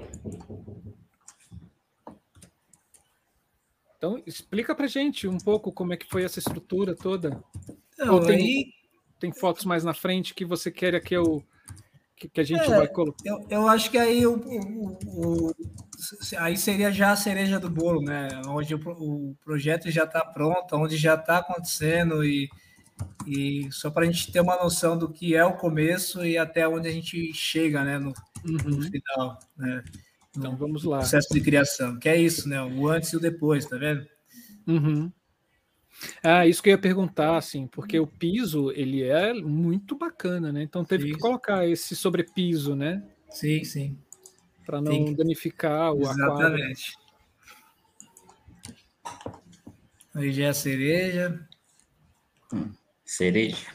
Aí, ó, aí eu consigo. Tá vendo que a estrutura aérea ela tem pouquíssimos refletores, né? Eu queria. A, a- a minha ideia era trabalhar com o movie wash o tempo todo aí, né? É, eu Tinha calculado na média nos 80 movie wash, eu tive que reduzir pela metade. Tem 20 movie wash aí e 20, 20 Fresnel, que é para fazer a luz de plateia. O projeto inicial não era esse, né? Eu tinha pensado numa coisa maior. Quando a gente vai para um ginásio, a gente já pensa né, num mega show. Mas aí a gente começa a se deparar com, a, com as condições que, que o espaço te oferece, né? E o que muito me preocupa no projeto é a segurança. Então, se eu tiver que reduzir a vela, eu vou reduzir, porque a segurança para mim é muito mais importante que qualquer outra coisa. Sim. É porque ia ficar muito pesado, né? Ia ficar muito pesado. E Essa como é que foto- você chegou? Ah, perdão, desculpa, pode Pode continuar. falar, Marcelo. Como é que você chegou com as talhas lá em cima no teto? Então, Tem mas eu- acesso? Eu acho que não sei se tem uma foto aí ou não, mas eu, a gente levou uma, eu aluguei uma GNI, né? Uma plataforma elevatória com, Ah, sim. com a possibilidade de 30 metros de altura, ela vem num guindastre, e aí a gente pendurou as talhas com, com essa plataforma elevatória e depois subiu na corrente, né? Uhum. Daquilo que a gente já conhece. É, nesse, nesse momento é bom ter dinheiro, né? Sim. Exatamente. Eu, ia dizer a mesma coisa, viu? Porque É, para você ter ideia, é, tudo que eu solicitava, assim, nas reuniões, tudo que eu solicitei é, é, foi atendido. Como a gente tinha um prazo curtíssimo de tempo para executar, e eu precisava ser é, pontual e, e assertivo naquilo que eu tinha que fazer, é, eu já deixei claro que, que as necessidades eram, eram todas urgentes, né?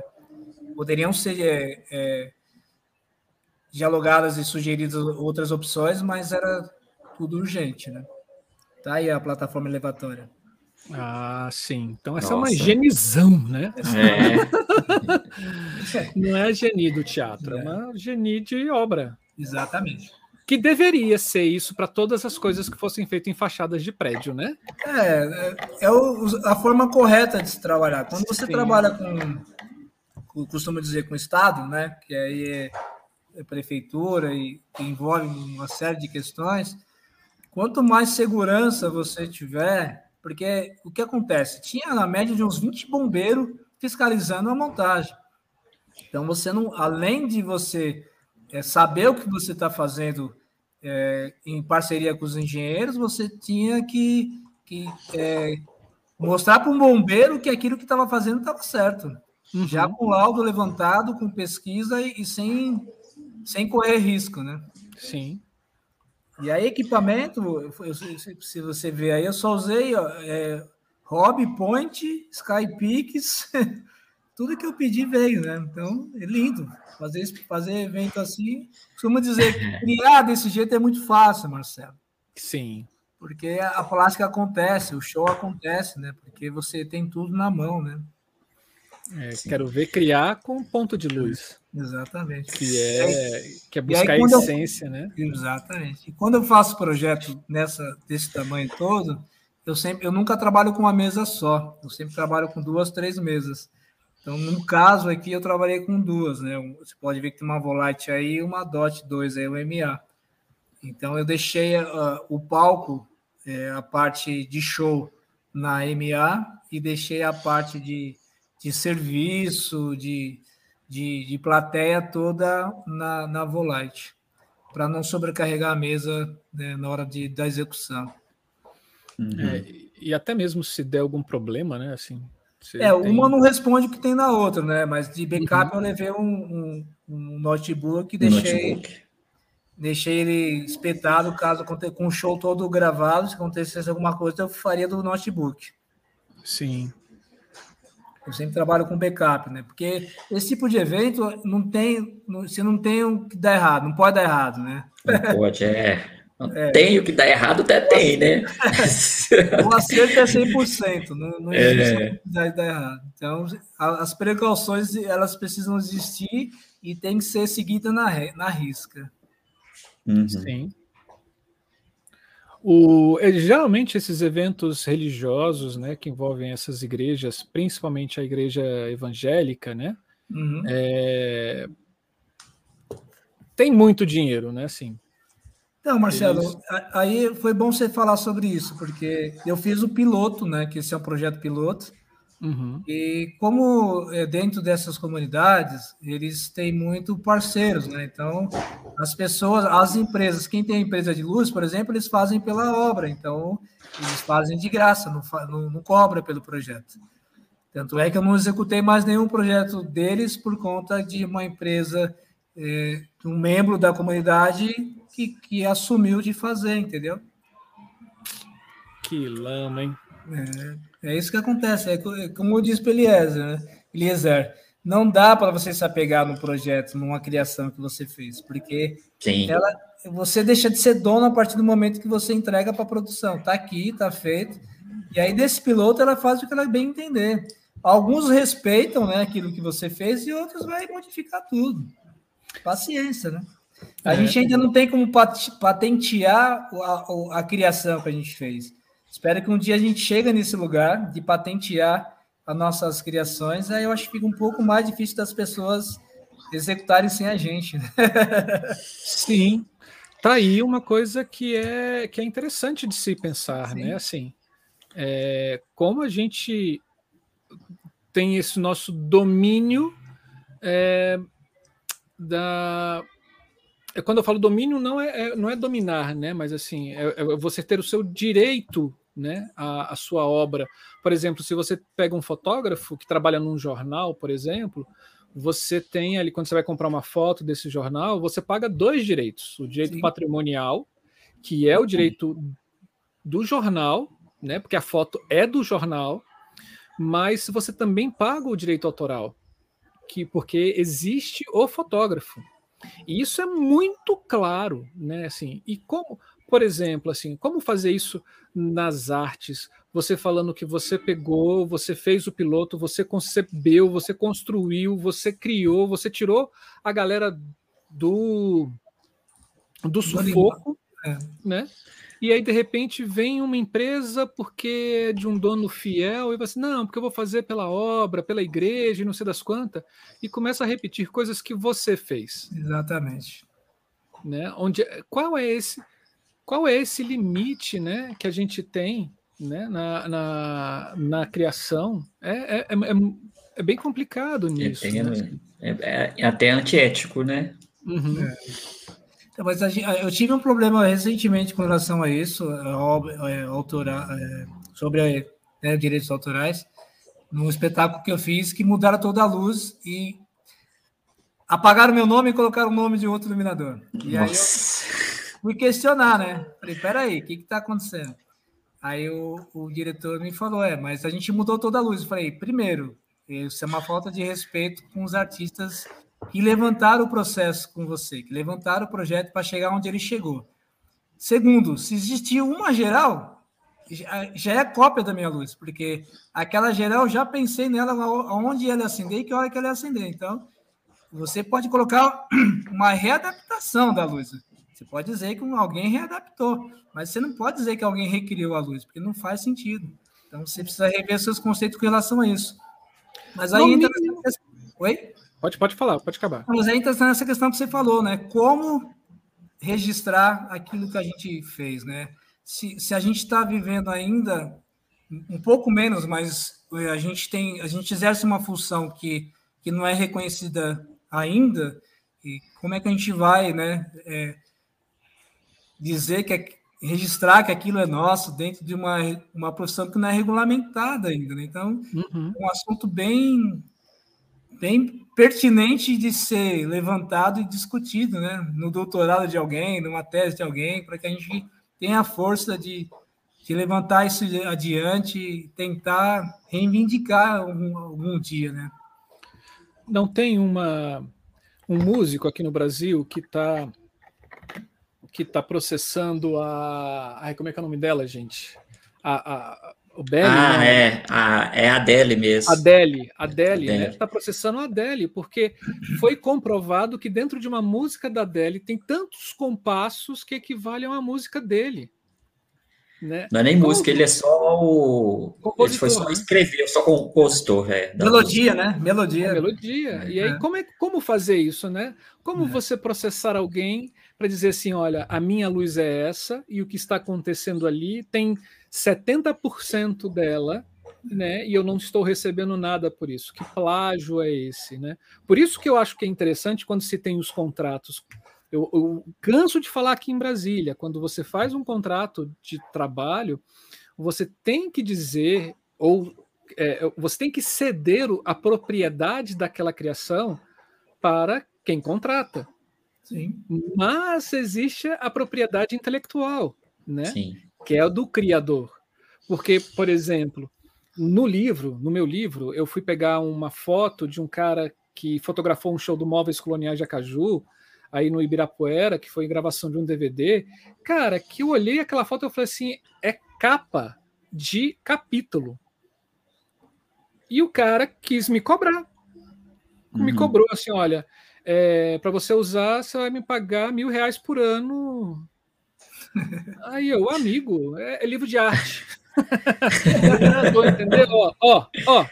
Mas ele tá certo, né? Ele, ele tá certo. Agora, o Móveis Coloniais de Acaju que estava errado. o Móveis Coloniais de Acaju em nenhum momento fez um contrato com ele dizendo que poderia utilizar essa obra, essa é, obra a, é. a, foto dele em determinadas circunstâncias, né? No mínimo, Denilson, avisar você, né? Falar assim, ou oh, a gente está chamando uma outra pessoa, né? Consideração, né, amigo? Então, mas aí tem uma questão, né? Ou é o descontentamento ou é a falta de noção, né? E esse descontentamento ele precisa ser, ele precisa ser aberto, né? A gente, uhum. a gente, a gente, a gente precisa também estar tá apto a receber esse tipo de, né, de feedback negativo. Então, ou é um descontentamento ou é, é uma reescrita do espetáculo. Se é uma reescrita do espetáculo, você não pode apagar quem levantou o espetáculo, porque existem uhum. artistas anteriores à reescrita, né? Então você pode, você pode colocar 10 iluminadores, 10 figurinistas, mas mantém o nome dos 10, né? Não faz sentido Sim. você apagar o nome de quem levantou a obra com você. Mas enfim. Uma hora a gente vai regulamentar isso não vamos passar por isso. É, agora, comparando os dois, cara, o que, que você me diz, assim? Cara, luz para mim é luz, né? Então, não faz diferença para mim se eu estou iluminando Maria Carolina de Jesus no quarto de despejo ou se eu estou iluminando uma conferência de ensino num ginásio é, para 5, 10 mil pessoas. Não faz diferença nenhuma. A luz, para mim, ela está ela tá em mim, né? Eu, eu, faço luz porque eu amo fazer luz, então eu não faço só pela grana, né? Claro que a gente tem que pagar a conta, mas eu faço luz porque eu respiro luz, né? Então eu vou dormir e acordo pensando em luz o tempo todo. Então fazer luz para mim é sempre um, um, privilégio, né? Assim, eu, eu agradeço todos os dias quando eu vou fazer um projeto. E eu não, não tenho não consigo diferenciar né, a qualidade de um para o outro. Eu acho que cada um tem o seu lugar de qualidade e com cada um eu contribuo de alguma forma. Então, é, o processo de criação para mim está aí, né? Nesse lugar de, de você entender o que, o, qual o seu papel naquela, naquilo que vai acontecer. Uhum. Eu acho que é isso. Não sei se eu te respondi, mas eu acho que é sim, isso. Sim, sim, sim. Os desafios são diferentes, mas ele acaba sendo os mesmos, né? Sim, sim, sim. Porque a nossa função é iluminar, né? É como eu te digo, a minha perspectiva é de espectador. Então, primeiro eu quero mostrar o que vai acontecer, depois eu penso na perfumaria, que são os efeitos, a luz bonita, né? O X, o Y, a fumaça, isso é tudo por último. Então, se eu iluminei e a tiazinha do, da última cadeira está enxergando o que está acontecendo, eu estou feliz com aquilo. Não precisa ter mais nenhum refletor. Se a, uhum. se, é, se a vozinha que foi ver o espetáculo, a vozinha que foi na conferência, na última cadeira, está vendo a pessoa na, no palco, em cena, eu já atendi o meu papel. O resto é perfumaria. É, Denilson, é, como que, que você até chegou a falar um pouco que você trabalhava com, com AutoCAD. Como é que está esse, esse, o seu trabalho com relação à documentação? Você ainda trabalha com AutoCAD? Como é que está essa o seu, o seu trabalho? Eu, eu, faço tudo na mão, né? Eu, a gente que é antigo, a gente faz as coisas na mão ainda. Então, eu vou no ensaio, começo a esboçar no texto, começo a fazer rúbricas, e aí começo a desenhar atrás do próprio texto, e aí aquele papel vai se alimentando, né? Vai se alimentando, vai se alimentando, vai se alimentando. Eu, eu, eu não sei usar o, o AutoCAD, eu não sou o usuário de AutoCAD, tá? Eu sou entusiasta, então eu não posso dizer que sou usuário. Para isso, o que, que eu faço? Como eu te digo, eu tenho uma equipe que trabalha comigo, então eu pego um assistente que manja muito de AutoCAD e ela desenvolve isso para mim no AutoCAD. Só que antes dela chegar no AutoCAD, eu vou para o Illustrator, que é uma ferramenta que eu domino então, no Illustrator, eu vou lá e coloco tudo que eu quero, do jeito que eu quero, com medidas, com escala, com tudo. E aí, para apresentar para o cliente, eu mando para ela. Mando para ela, ela me devolve uma planilha apresentável e aí eu dou seguimento no, no, no processo. É basicamente isso, né? Eu não, eu não sou, eu não sou usuário de software 3D, não sou. É, eu conheço qualquer tipo de mesa, eu trabalho com qualquer tipo de mesa, para mim é tranquilo, porque para mim é só mais uma máquina, então é a gente que domina ela, não é ela que domina a gente. É, agora, o software, eu não me encantei pelo software 3D, então eu, eu não busco é, ver nada antes no 3D. Eu, eu, eu meio que fotografo aquilo que eu vou fazer na minha cabeça e no meu esboço. Uhum. depois eu vou Entendi. lá e executo e quase sempre sai aquilo que eu tinha imaginado, aquele que está no, no, esboço, todo rabiscado, e que foi para a apresentação do cliente depois. Essa é a minha linha de trabalho, de biblioteca, né? Eu chego Sim. nos lugares, Eliezer, e aí eu, eu tiro foto de tudo, né? Caixa uhum. de força, as tomadas que eu vou usar, a altura, já peço a planta, já saio fazendo as minhas medidas, né? Vejo onde é passagem de público, onde eu posso passar fio, qual a distância que eu posso colocar com determinado refletor. Então, eu já vou, já vou absorvendo o espaço dentro né, da proposta de ensinação, da proposta de evento, para que eu possa depois começar a colocar. Porque às vezes você vai no lugar começa a pensar, não, aqui eu vou colocar lâmpada para, aqui eu vou colocar isso, vou colocar aquilo. Só que aí tem dois metros de altura, três metros de distância, aí você começa a fritar as pessoas em cena. Então, é, é tentar entender o espaço para depois ver como é que eu vou executar isso. Uhum. Muito bom. Você pensa em 4 você pensa em 4D em 10K, né? Exatamente. A sua visualização é 4D em 10K. Exatamente. É, isso eu, é, é, é, eu também sou desse, também assim, eu penso assim, eu vou indo, as coisas vão vão se misturando aqui, vão sendo compostas dentro da cabeça e e é aquilo que fica ali na, é, na hora. Fica, exatamente. É. Às vezes, às vezes o, o, diretor, o produtor fala, né? Quando eu faço ópera, né? Eu leio partitura, né? Então eu estou lendo a partitura e já estou fazendo a, a a luz dentro da minha cabeça, dentro daquele compasso, dentro daquele tempo, né? E aí, uhum. às vezes, o diretor ou a produção fala: cadê o mapa? Cadê o mapa? Cadê o mapa? Cadê o mapa? Cadê o mapa? eu falo, gente, calma, calma, calma, calma. E nem sempre eu entrego o mapa antes da execução, às vezes eu entrego depois. Mas aí é um trabalho de confiança com quem você já conhece, né? Porque uhum. quando você uhum. guarda o projeto dentro de si, as pessoas têm que conhecer, porque senão elas querem o projeto antes. Eu tenho uma certa dificuldade de entregar o projeto antes, porque eu, eu executo o projeto na, na estreia, né? Eu, eu, eu procuro executar na estreia, pelo menos na estreia, ou mais um dia, né? Para você alinhar tempo, alinhar, né? É, de medização, temperatura de cor. Então, eu procuro sempre fazer um ou dois espetáculos ou uma ou duas apresentações, seja lá o que for. Quando é corporativo, uhum. eu ponho a mão já direto. Deixo um assistente stand-by, né, para eu poder fazer reuniões e sair, mas eu, eu procuro pôr a mão já deixar tudo meio que caminho andado. Então, uhum. é nesse lugar assim que eu, que eu crio, sabe? Uhum. Entendi. Massa. Mais difícil, o simples ou quando você tem tudo que você quer na mão? eu acho que o mais difícil é quando você tem tudo. Porque quando você tem tudo, você não tem nada, né?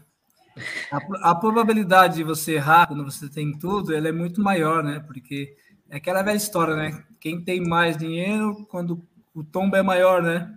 Quem tem menos dinheiro, o tombo é menor, né? Quanto maior, maior o tombo, né? Então, é, eu trabalho nessa linha de raciocínio. Quanto mais equipamento você tem, mais você vai se atrapalhar, mais tempo você vai precisar. Então, é, eu costumo dizer assim, quando o trabalho é muito grande, você tem que ter tempo hábil para isso, e nem sempre a gente tem.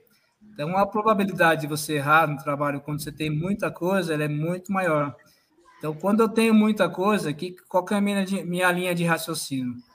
A quantidade não quer dizer que eu vou usar tudo.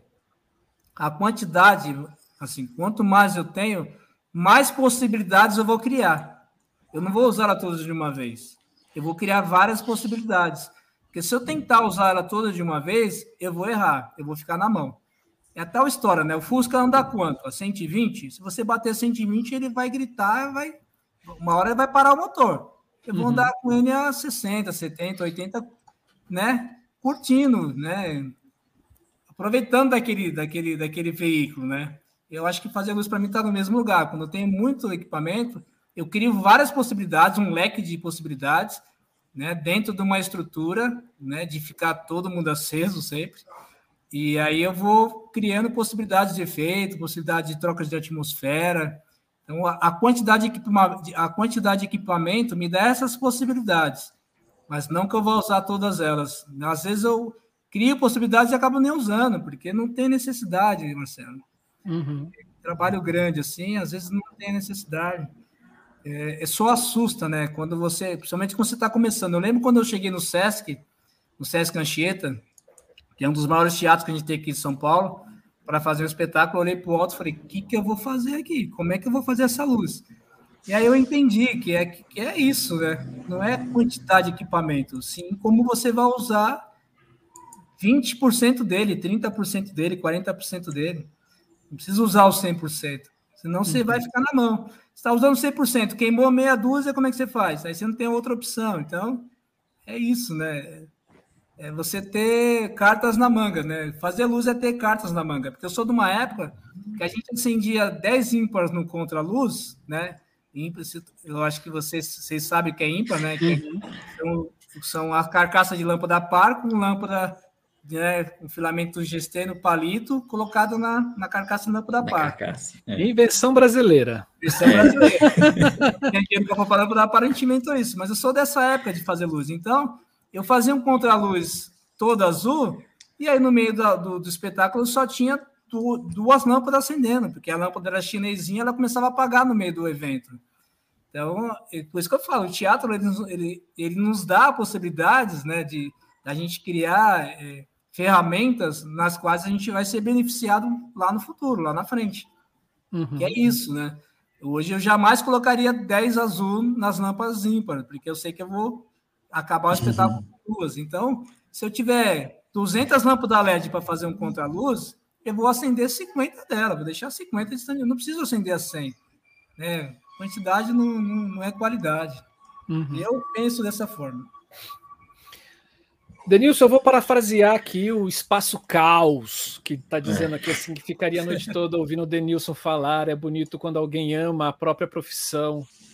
Né, assim, e isso está muito, muito nítido nesses dois programas que você teve aqui no nosso canal, tanto falando sobre o laboratório e agora falando sobre suas criações.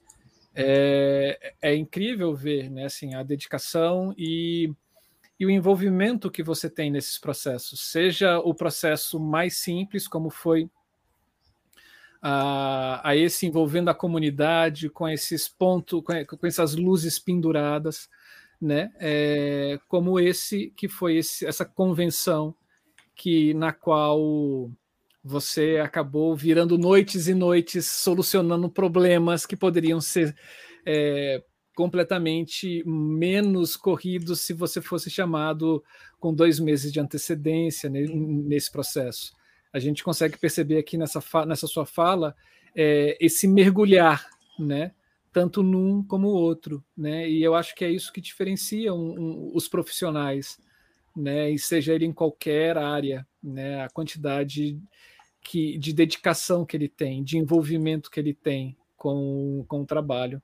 Parabéns, parabéns mesmo. Eu fico, fico muito feliz de ter esse registro aqui no nosso canal. Eu que agradeço, agradeço demais. Eu costumo dizer, Marcelo, que tudo é para o outro, né? Não é para a gente, né? Uhum. Então, se se a gente se colocar nesse lugar de que tudo é para o outro, tá tudo bem. É, a gente vai contribuir, né? A gente não vai, a gente não vai subtrair, né? Uhum. Vai somar, né? Sim. É, verdade. E, e, é isso que eu teve mesmo que falou aí, né? Que o, o espaço do caos fala, né? Que é que é uma coisa que, assim, eu, eu gosto, já disse no início, eu gosto, e eu acho importante do, do canal também, né, que é isso que as pessoas trazem sua, suas experiências, suas vivências, né, e, e também suas sensibilidades, né, que é isso que o Denilson trouxe também para a gente no início, a sensibilidade de, de também de trazer e colocar à disposição do espetáculo uma vivência que foi dele também, né, a experiência uhum. de vida, um momento que ele viveu, e ele colocou isso também à disposição do espetáculo também. E isso é importante para a gente também. Só tem a agradecer também. Somos, somos todos gratos. Denilson, é, muito obrigado por estar aqui, muito obrigado por ter é, aceitado o nosso, o nosso convite, muito obrigado por ter compartilhado esse, esse momento seu de criação acho que isso vai vai impactar assim é, para quem for para quem for assistir né seja ele em, em que é, em que em que década né porque espero que agora dentro do, do YouTube a gente possa possa ganhar gerações né assim até mesmo vamos supor o YouTube acaba né? Assim, vamos lá, né, o YouTube vai acabar, que eu acho que nunca vai acabar. Mas a gente também pensava isso do, como é que é, do Orkut, né? Do Orkut. É. Mas a gente tem isso, esses, todos esses vídeos gravados, né? E a ideia é ter isso disponível para todo mundo. Imagina eu, assim, nós aqui assistindo é, Jorginho de Carvalho conversando na década de 70 com os iluminadores é. daquela época, cara. Seria é, lindo é, para gente. Isso é fantástico, né? É. Então, é isso que você fez para gente. Tá para o futuro, tá para jogo, né? Assim, agradeço bastante. Eu que agradeço, José. Obrigado. E sempre que precisar, a Ideia Luz é, é família, né? Então, estamos juntos sempre. É nós. É. Ó, aí. Denilson, vou te voltar de novo na sala de espera ali com champanhe e as massagens nos pés. E vou encerrar aqui com o nosso querido Eliezer. E aí a gente volta a conversar depois que a gente encerrar aqui rapidinho. Tudo bem? Tudo bem. Boa noite a todos. Boa noite. Boa noite. Opa! E aí, Eliezer? Nossa Senhora, o que, que é isso? Maravilhoso, né? Nossa. Sim. É bom saber, né, assim, é, como é a entrega de um espetáculo que te dá lâmpadas penduradas, né?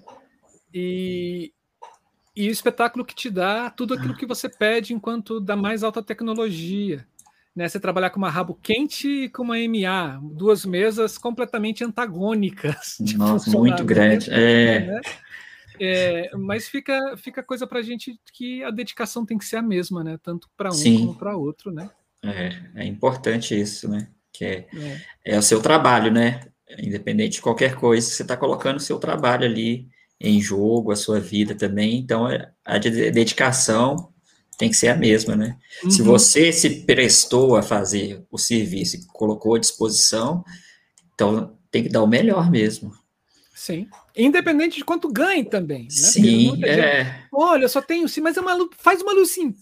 Não, gente, não dá para fazer uma luz. Se eu me envolvo, a luz tem que ser a luz. A luz é. Simples porque eu estou ganhando 10 reais ou porque eu estou ganhando como o o Cleison Belo Ramos, né?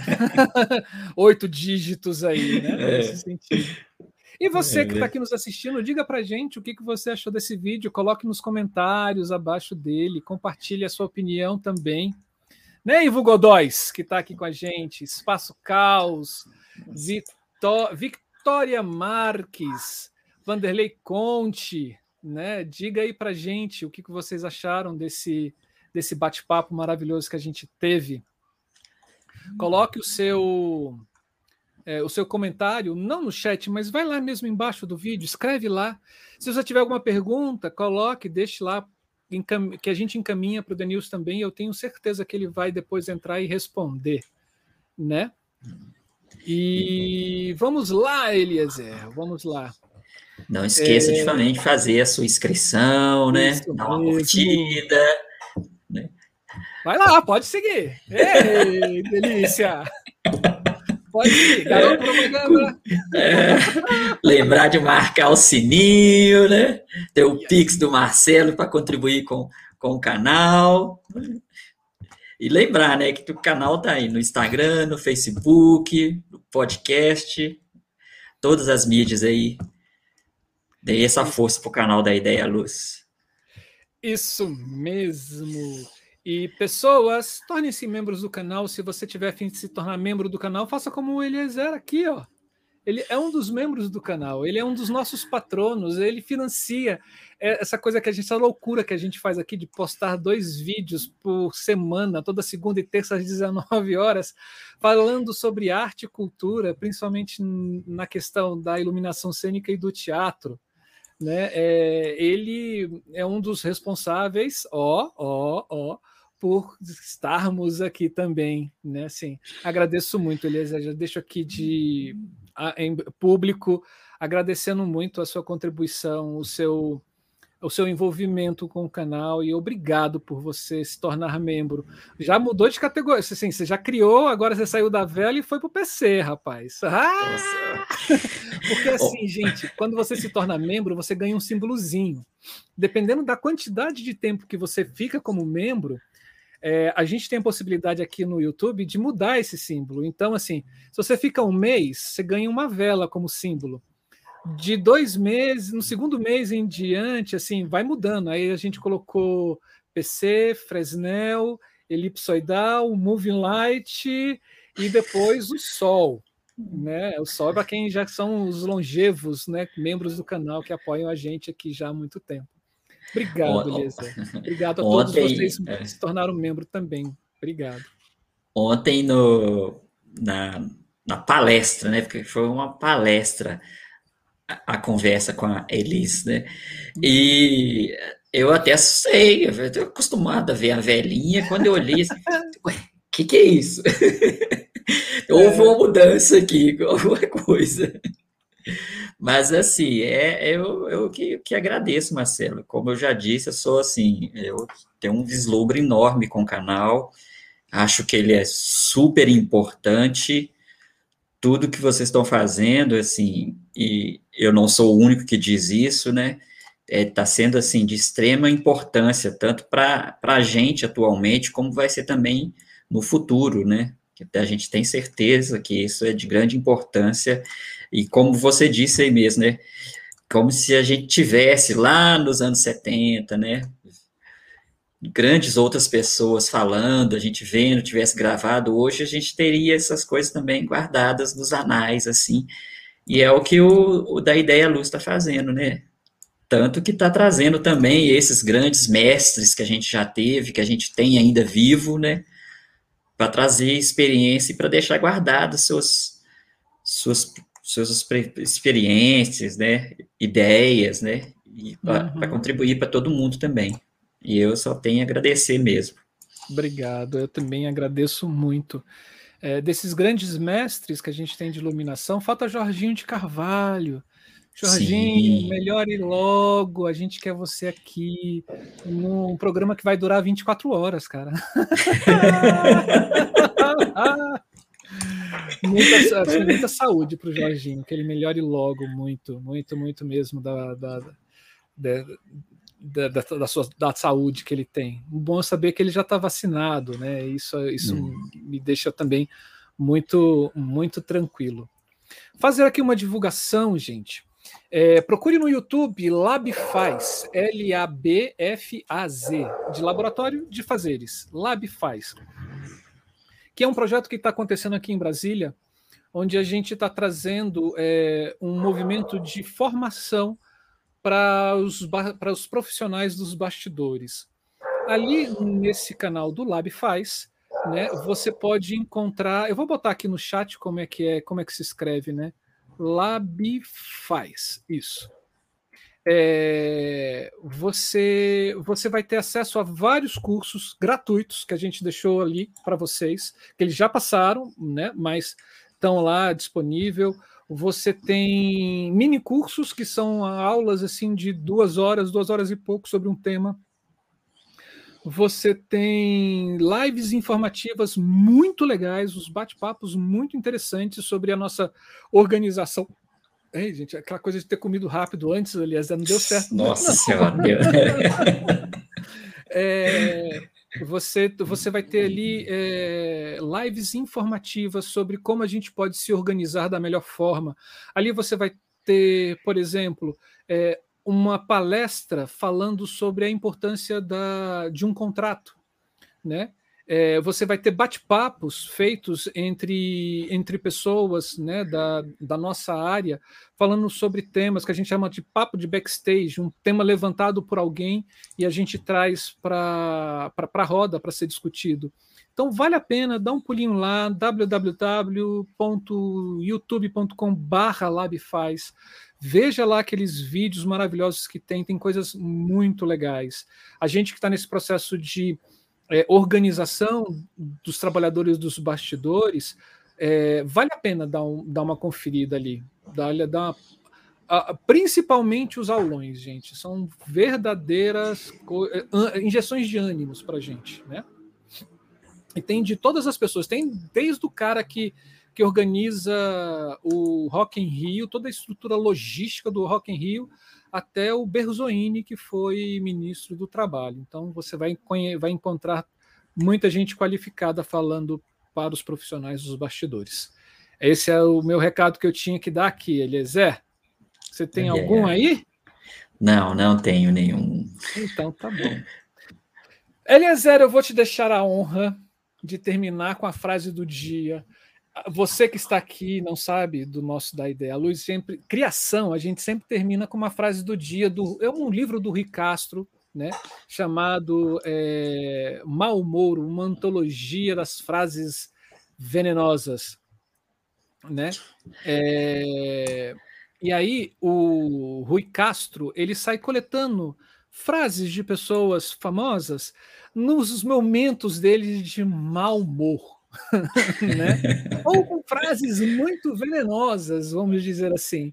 E como esse nosso nosso programa a gente brinca muito com os fatos que aconteceram durante o, a semana, a gente não podia também de tocar no assunto que impactou muita gente. Então, por favor, que a frase, Eliezer, é sobre o quê? Diga aí, vá. Então, vamos lá. A frase de Vinícius de Moraes. Ele diz o seguinte: o avião é mais pesado que o ar, tem motor a explosão e foi inventado por um brasileiro. E você ainda quer que eu entre nele? É uma brincadeira. Fica os nossos é. sentimentos aí também para Marília Mendonça, né? Não somente ela que morreu nesse nesse acidente né, aéreo, como a todos aqueles artistas que, por algum motivo, nesse ano de 2020 e 2021, acabaram perdendo as suas vidas, né? É, não somente por coronavírus, mas por outras consequências advinda dessa falta de apoio e dessa desestruturação intencional que está acontecendo no nosso país, né, para em cima da cultura, em cima das artes. Fica aqui o nosso o nosso sentimento e e um, um apoio, né, a todas as famílias que eles deixaram. É isso. É isso. Então, pessoas, esse foi mais um da ideia à luz. À luz. Criação. Beijo, queijos. Beijos, boa noite a todos. Toda segunda e terça estamos aqui no nosso canal da Ideia Luz às 19 horas esperando por você. Tchau, tchau.